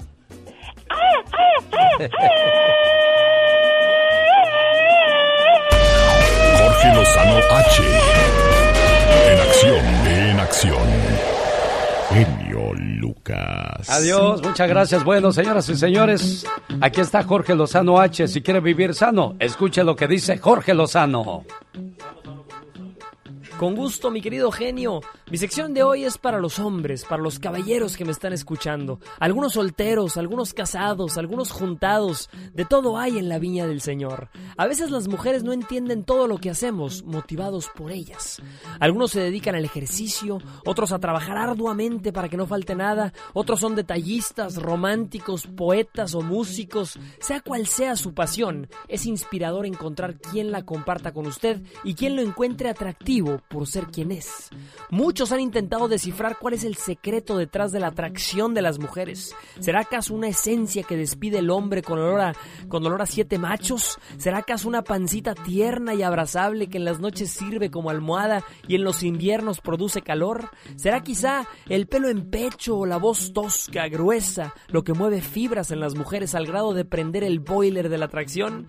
Quizá nunca lo sabremos con seguridad, pero el día de hoy me atreveré a compartirle lo que según estudios son las tres fuentes de atracción en las mujeres y dígame por favor si le suenan. Número uno, una personalidad segura y original. Se dice que la imperfección es una forma de arte, señora, así como nos ven muchas, imperfectos. Somos obras de arte. Y si bien las mujeres de ahora no buscan hombres perfectos, sí buscan hombres reales, que se muestren tal y como son, con sus gustos, pasiones y defectos. Si lo van a querer, que lo quieran completo. Número 2. Propósito, brújula y proyecto. Más que un físico envidiable, una mujer busca una pasión indomable. Hombres que no vivan contentos en la conformidad ni encuentren comodidad en la flojera. Señora, si usted tiene en casa un hombre con visión y sobre todo trabajador, no existe más grande bendición. Número 3. Un corazón generoso. A muchas les brillaron los ojos, ya ves, José, generoso, pero no nada más con regalos. Una mujer se fija en cómo un hombre trata a los que lo rodean, a su familia, a su madre, a quienes le atienden en un restaurante, a quienes nada debe. Se dice que no hay mejor atributo en un hombre que un corazón generoso.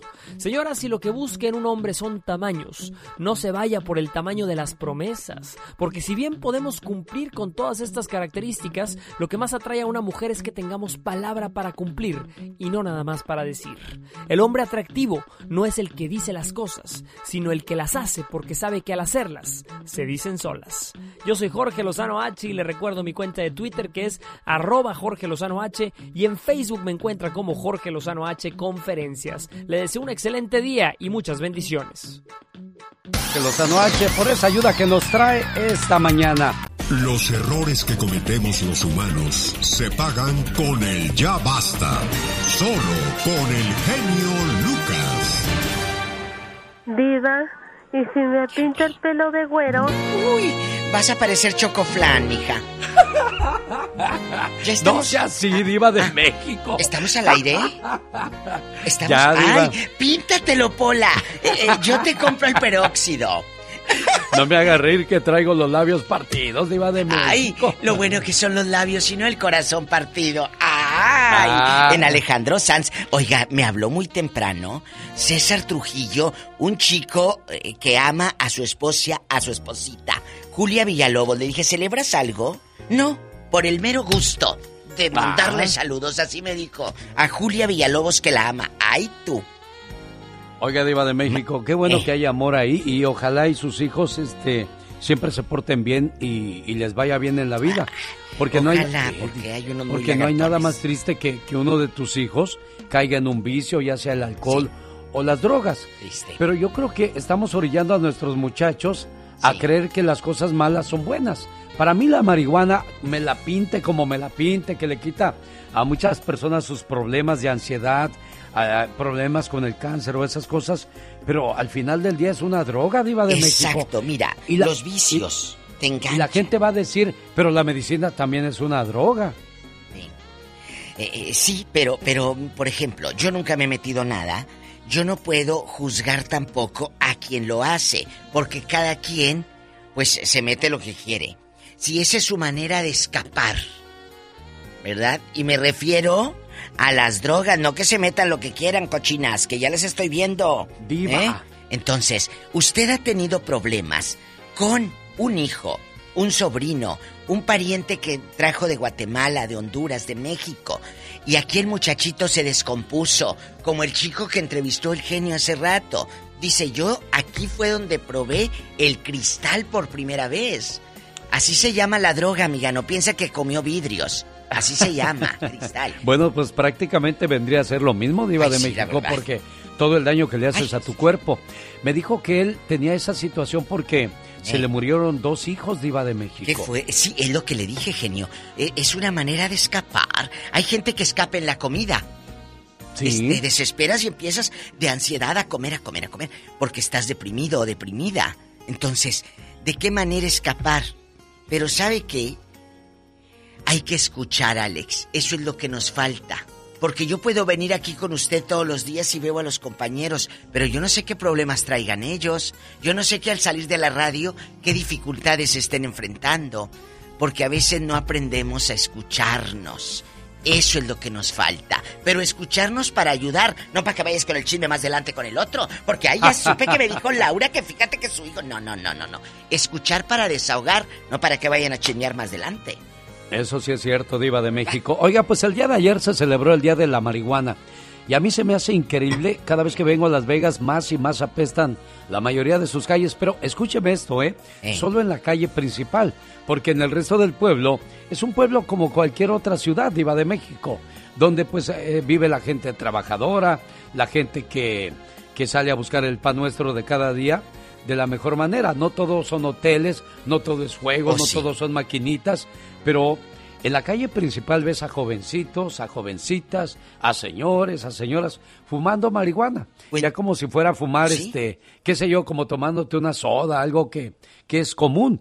Y pues debido a que ya hay libertad en esa cuestión, Mm. pues hasta hay un día para celebrar. El día de ayer a las 4 de la tarde con 20 minutos se llevó a cabo el fumatón allá en Cancún. Fumatón donde se juntaron muchas personas a la misma hora a fumar marihuana. La fumadera. ¿No se acuerda cuando andábamos en Nueva York, genio, que íbamos a la radio eh, por todo... ¿Qué fue? ¿Por Manhattan? Apestaba aquello, amigos. Eran las 7 o de la mañana o 6 de la mañana. Íbamos el genio Lucas y una servidora.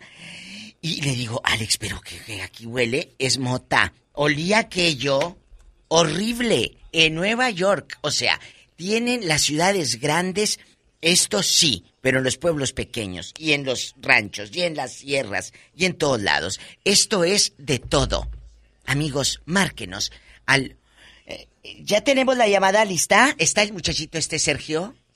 ¿Lo tenemos? ¿Sí? Bueno, A ver, ¿en qué línea fue. lo tienes? Pola? ¿Ya se fue? Ya se fue Bueno, Sergio, pero tengo oye, a Javier de la Fuente. ¡Ay, de la Fuente, donde había el chorrito! Tenemos llamada Pola. Tenemos, no te oigo.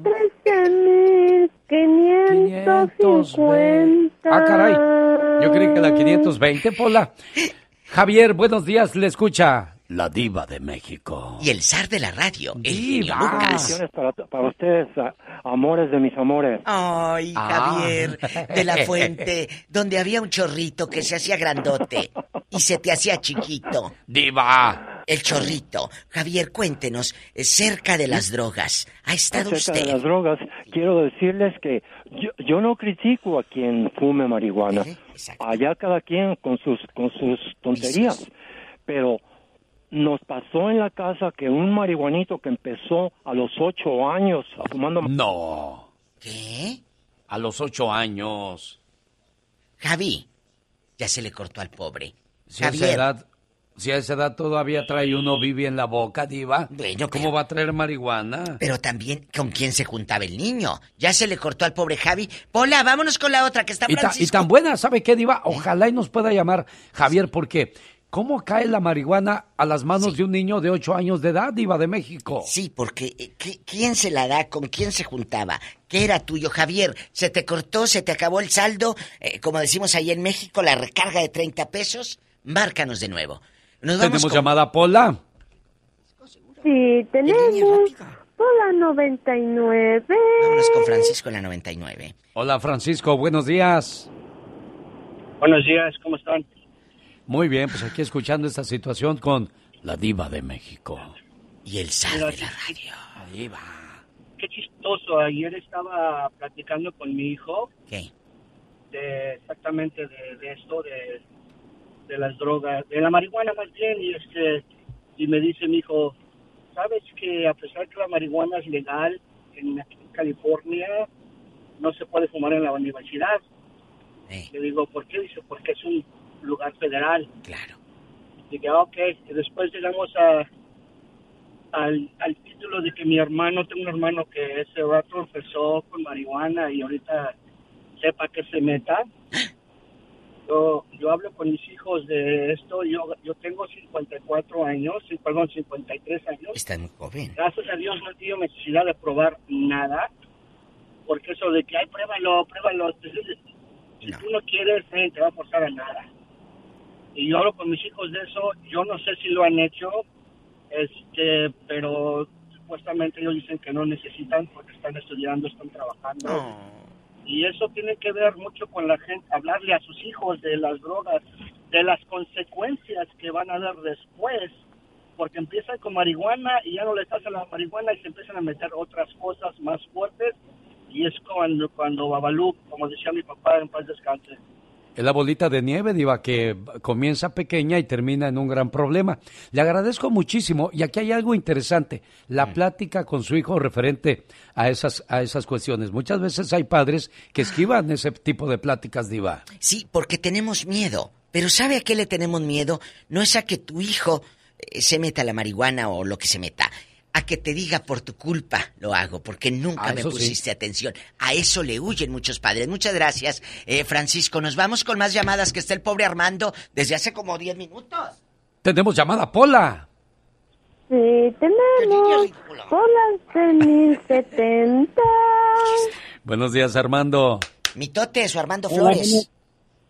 Hola, genio, ¿cómo está? Bien, aquí escuchando las, las situaciones que crea la marihuana que hace creer a mucha gente que es bueno. Sí será medicinal de verdad, Iba, que alguien que lo hace, pues lo comparta con nosotros, Bueno, para sí. no estigmatizar a todo mundo. Claro, sí es medicinal y te cura. Me Pero creo. Un placer hablar con, con ustedes. Gracias, Gracias, Armando. igualmente, Armando. ¿Cuál es tu opinión, Armandito? No, fíjese que yo anduve, hace hace seis años, anduve aprendiendo en las drogas como tres años. Ay, Jesucristo. Y lo mismo que estaba hablando el muchacho, y yo le hacía el cristal. ¿A poco? ¿Quién te empezó? Escúchame, Armando de Oro. ¿Quién te empezó a decir esto? Eh, eh, vete por aquí. Eh, ¿Estabas eh, deprimido? ¿Estabas, eh, te sentías solo? ¿Estabas sin trabajo? Cuéntanos. No, fue un, fue un mi amigo que me... La verdad, estaba- esa vez estaba, bor- estaba bien borracho que no podía ni levantarme. Y mi amigo me dijo, eh, échate un lineazo, me dijo. Y sí, dice, y, y como dice, va a probar nuevas cosas. Y, y me lo eché y, y me pasó la borrachera de un solo, de un- así de un dos por tres. Claro, pero ¿cómo te quedaron los ojos? ¿Y luego? Pues sí, brillosos, brillosos. ¿Y luego? Loco. Pues sí, pero y, y después seguí, seguí, después, después me la, primero me la regalaban y ya después yo, yo la compraba. Claro, pues a poco si nomás es eh, la probadita, si es probeta Ahora, di- dime una cosa, Armando, te escucho hablar ya, este, quizás eh, co- que has controlado o librado esa situación. ¿Cómo lo hiciste? ¿Quién te apoya? ¿Cómo sales adelante? Mm, la verdad, una vez llegué a mi límite de decir, de decir genio y, y me hinqué, porque yo ya no aguantaba. Una vez me hinqué en la calle y le dije, Padre Santo, déjame, sácame de esta, de esta cosa que yo no aguanto. ¿Qué te decía tu mamá, tu papá? ¿Qué, qué, qué te decían, Armando? No, mi mamá me decía que por qué andaba haciendo eso, que qué tenía. Mi, mi mujer me dejó, nos separamos dos meses por lo mismo. Hasta que tocas fondo entiendes de que eso no es un buen camino y mira, aquí estás, ahora todo bien en tu vida o todavía tienes algunos problemas. No, ya no, ya no, ya hace, ya hace seis años que ya no, que yo solito la, me costó dejarla porque, porque ponle que ya, que mi cuerpo temblaba porque lo necesitaba, pero no, no fui de irla a buscar. Como ve, Diva, dele un aplauso, por favor, a este Un muchacho. aplauso hombre. y, y me quedo sorprendida escuchándote. Felicidades por esos tamaños y esa fuerza de voluntad. Sí, porque es- le preguntaba yo qué le decían su mamá o su papá. El caso de esta señora. Estoy desesperada con un hijo que está muy metido en las drogas. Ya he acudido donde quiera y nada más mi hijo no quiere agarrar ayuda. Y cada día está peor. No sé si usted, señor Genio Lucas, me puede ayudar. Eh, Le mando mi número. Ojalá y me puedan referir a alguien que pueda apoyarme. Qué triste, ¿no? Que como padre veas cómo tu hijo se, se consumen las drogas y tú no puedes hacer nada, Diva, porque los chamacos no entienden en ese momento, ¿eh? No, porque no es con gritos de que ya a poco nada más con gritarle, ya no lo hagas. ¿Tú crees que lo va a dejar de hacer? No, si a ti te decían lo mismo, no te vayas con ese viejo y andabas pero bien enamorada. Ya regresó, genio. Javier de Tenemos la llamada, Fuente. Pola. ¿En qué línea está Javier? Sí, tenemos Pola 99. El del niño de ocho años que se drogaba. Javier, adelante. Sí, divísima. Eh, adelante, cuéntenos. El genio preguntó por qué ese niño usaba drogas. ¿Quién se las daba a esos años? Se las daba el mismo tío, el, el mismo tío que tenía 15, 18 años. Y como tenían una, una abuela que tenía una cantina, tenían mucho dinero para gastar en drogas. La cantinera, era una abuela cantinera. Oiga, Diva, pero... Y, y también quería decirte que la sacrificada se llamaba Norma Isela Ramírez. Y el asesino, Carlos Levantado. Porque me da miedo decir Carlos Tirado, porque nunca, nunca lo castigaron. Pero a ver, escucha, ¿asesino de qué? Él, él le, le infligió más de 100 con su navaja que tenía, le infligió más de 100 puña, puñaladi- bueno, puñaladitas ¿A quién? la- a mi, a mi sobrina con su cuchillo y luego lo- le cortó el, el pescuezo a medias y la, la asesinó ¿Esto pasó dónde, Javier? en Santana, California, el, el, el, el crimen más sangriento y estúpido y, y abusivo que, ha- que ha habido y, y quiero demandar a la policía por 36 millones de dólares porque... Oye, Javier, pero a ver, espérame. Primero estábamos hablando de un, De un niño, niño. de ocho años y ahora te brincas hasta un asesinato. Ya no De- entendimos. ¿Qué pasó aquí, Javier? Ya, ya nos perdimos. Sí, yo también, ¿eh? se, se hicieron novios, ah, se hicieron novios ella y este muchacho. ¿Y luego? Y, y como las trataba muy mal, las tiraba de los cabellos, como él lo suspendieron de la escuela, ella tenía 14 y él 15. La suspendieron de la escuela y, y le decía, no vayas a la escuela, no vayas a la escuela. Y, y nos enteramos que la, la golpeaban mucho. Que, que cuando la Sí, mató, Javier, yo pero ellos que- son de lo- del niño de ocho años. ¿Por qué te vas a esta historia? Ya me, nos perdimos. El niño de 8 años se convirtió en el ma- en marihuano de los 15 años que mató a mi sobrina. Ah, ok. Ah, ya. Ya Ese entendimos niño ahora. marihuanío eh, fue, es el asesino. Para que Sí, porque al final del día la, la droga te hace ver eh, cosas que no existen, alucinaciones, Exacto. diva de México, Totalmente. y ahí están las consecuencias. Entonces, Javier, ojalá y encuentre la solución correcta a su Uy. caso y haya justicia, que es lo que pide en este programa. Tenemos llamada, Pola. Sí, tenemos Pola línea 50. Vámonos con el pobre, el pobre Tino que tiene como 12 minutos ahí esperando. Ya está, anda ahí con la baba por un lado. Hola, Tino, buenos Tino. días. Ay, Tino, querido. Buenos días, muchachos. ¿Cómo estamos? Bien, gracias por lo de muchachos. Chiquillos. El genio Lucas anda pero echando tiros ahorita con el disco de Brindis, el nuevo. ¿Eh? Sí, sí, ya, ya te vi ayer este, muy enfiestado acá en Las Vegas, este genio. Ujú. Oye, Me agarró ¿viste? mordiendo el pan, diva. Oye, qué ay, qué rico. Oye, ¿y viste al genio Tino? Retrátese y retrátese con las gorditas comelonches. Diva. Ay, pásele. Sí, sí, sí. No, no, dice por ahí, welcome to Las Vegas, este, Ándale. a, todo lo- a toda la gente que, que, que decida venir. Ah, solo que un favor no le hagas, este, tanta mala fama a Las Vegas. Yo he estado en, en viví en Colorado, donde fue el primer estado donde se, se legalizó, Se legalizó la Y marihuana. allá de- Y allá desde el 2003, 2000 para acá, era Ay. una pestilencia que no sabes, genio. Ay, qué bien, He, estado, he vivido en, en, en Florida y en Miami, no te das ni una idea de cómo, cómo huele acá. Entonces, Sí. este, sí, Oye, sí. Bueno, disculpa, escúchanos. Tino, eh, Pero- discúlpame, pero mira, Tino. genio, estoy- Ey, yo, yo estoy de acuerdo con lo que dices de que me la pinten como me la pinten, la marihuana es una droga. Sí. Eh, y esto de las armas, como lo de la marihuana, tiene que ver mucho eh, la asistencia de los papás. Porque veíamos, este, no hace, creo la otra semana, el caso de la del pequeño que de 12 o 13 años que mató la policía. donde se alcanza a ver cómo tira una, un arma antes de que le disparen. No es justificable, pero ¿a dónde está la asistencia de los padres? A donde dejan que un niño a esa edad y a esas horas de la madrugada esté escapando de la policía, sea por lo que sea, y con un arma en la mano. Uy. Sí, desgraciadamente no hay justificación alguna. A ver, Tino.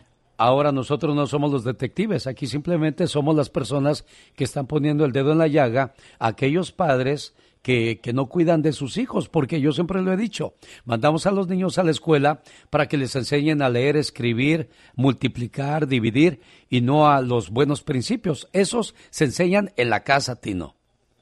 Mi- mi- Mira, Alex, eh, yo tengo un niño de 18 años, bueno, un muchacho de 18 años, y una niña de 15 y un una pequeña de 10. A mi hijo le he dicho, mira, ahorita en las farmacias se venden kits para, para descubrir si fumas, si bebes, si te drogas. Eh, yo te conozco porque eres mi hijo, de, de palmo a palmo. El día que tú vengas extraño, yo corro a una farmacia, compro un kit y descubro si has eh, hecho algo. Las cosas están así. Eh, las reglas se hacen en casa y no hay por qué eh, eh, darles este chance de, de, de, que se salgan del huacal. Porque una vez que lo hacen y tú se lo permites, piensan que eso es normal. ¿Y sabes por qué lo haces, No, no, Tino? ¿Sabes, ¿Sabes por qué lo haces? Porque te preocupa Porque tu hijo porque hijo. Porque te preocupa tu hijo, porque muchas veces nos preocupamos por los hijos del vecino, de la vecina, pero nos olvidamos de nuestros hijos. Y muy bien hecho, y te felicito, Tino. Tino. Un, una- un abrazo. Oye, y nos has- no- me has quedado de ver con el próximo capítulo de, tu- de- de tu historia. En otra en otra ocasión te contaré cómo me, di- me identifico con tu historia. En muchas, Ay. pero muchas cosas. Casi, casi, casi estoy eh, reflejando mi historia en, en- en la tuya, genio. Gracias, amigo. Vea trozos de mi vida en YouTube, arroba genio Lucas Show. Ya llevamos 10 capítulos de Iba de México. Ya, Vayan, ya voy a terminar. ¿eh? Dos más y termino. ¿Eh? Y termino de hablar de mi trabajo profesional. Más adelante voy a platicar de las fotografías y anécdotas que tuve con cada uno de los artistas que aparecen ahí. Y ya después cierro con los capítulos personales referente hablando de la vida de mis hermanos, de cómo fue el trato con mi padrastro, eh, de mi diable de mi mamá. Y voy a hablar de, de mi situación de familia, de todo, de todo. Más adelante, Diva de México. Eso es muy Tenemos llamada. importante. Suscri- ¡Hola! Espérese, Sí, espérese. tenemos. Suscríbanse. Hola, línea 4. Ahora, eh, Porque puedes ver el, el- el show del genio, pero si no te suscribes, no te avisa la campanita cuando sube un video. Entonces tú suscríbete y en tu pantalla de tu telefonito económico te va a avisar cada que el genio Lucas suba un video. O sea, yo estoy suscrita, sí. Alex publicó un video, me dice. Ah, y ya yo entro a ver. Mire, gracias, Diva. Le agradezco y le mando un beso. En la boca del estómago, porque sí tengo hambre. ¿eh? Eh, chicos, está Héctor eh, Ramírez. Hola, Héctor. Sí, buenos días. Buenos, Buenos días, Héctor. Le dé Dios. Ah, saludos a los dos por allá, donde, allá por allá hasta Las Vegas, de aquí de Watsonville, California. ¿Dónde andas? Eso, qué bonito. Qué bonito ahí con, con la placita de Watsonville, muy bonita. Le dicen la plaza del pájaro caído.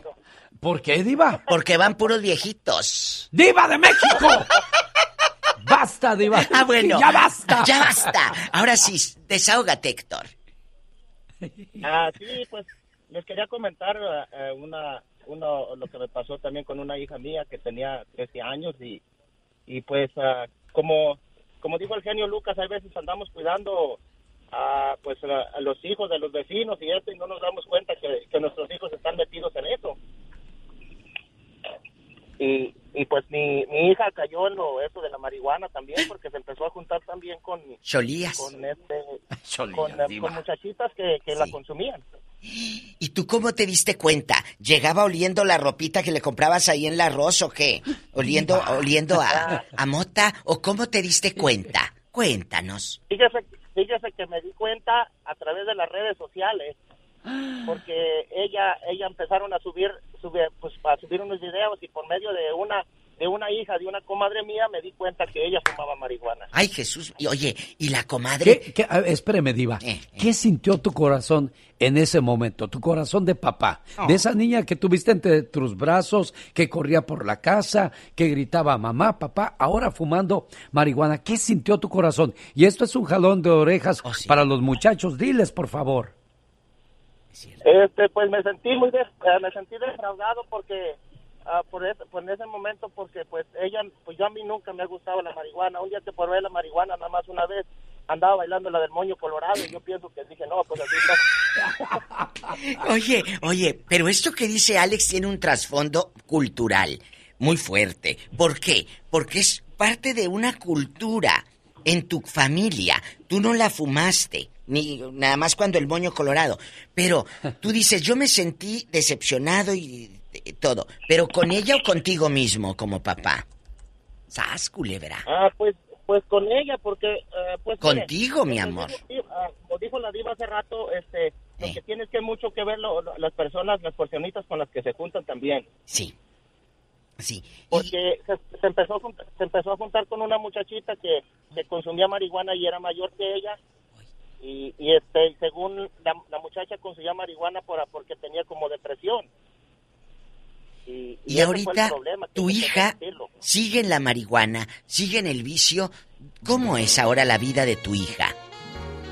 No, es, es, es, es- es diferente. Lo hizo por muy poquito tiempo, pero no, no, Ah. no batallé mucho, no, no batallé mucho para, para que se alejara de esas personas ni del vicio ese. Bendito sea Dios. Qué bueno, nos da gusto escuchar eso, que ahora tu muchachita entendió que ahí no era el camino a seguir y qué bueno que su padre se interesó en decir y hablar con ella que era lo correcto. Gracias, Gracias. Diva de México. ¿Qué tiene que agregar a este Ah, tema usted? Tengo que agregar, queridas amigas y amigos, que no culpes a tus hijos de lo que estén haciendo. A veces nosotros como padres o como abuelos tenemos la culpa porque nos enfrascamos tanto en el trabajo que no nos paramos a escuchar qué les gusta a nuestros hijos, qué no nos gusta y qué están haciendo tus hijos. Eso es. Señoras y señores, fue la Diva de México. Con el Sari Magnate de la radio, bye, que ya vi diva, que le bye. ponían en el en vivo así. Ya, diva, sí. bye. El genio Lucas.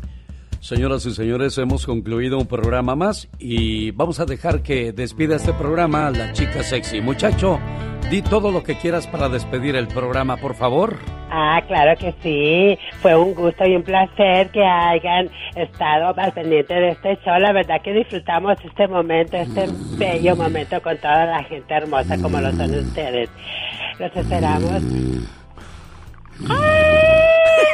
¡Oh, my God! Ya nos vamos, señoras y señores. Gracias por el cariño y apoyo a su programa. Genio Lucas se despide por hoy, agradeciendo como siempre su atención. El programa que motiva, que alegra y que alienta en ambos lados de la frontera. Dije su programa porque ustedes lo hacen posible. Si quieres una buena mujer a tu lado, asegúrate de ser un buen hombre. Las relaciones no duran por amor o por sexo, duran por respeto. ¡Grito ametralladora, chamaco! Bonito día, les saluda su amigo de las mañanas.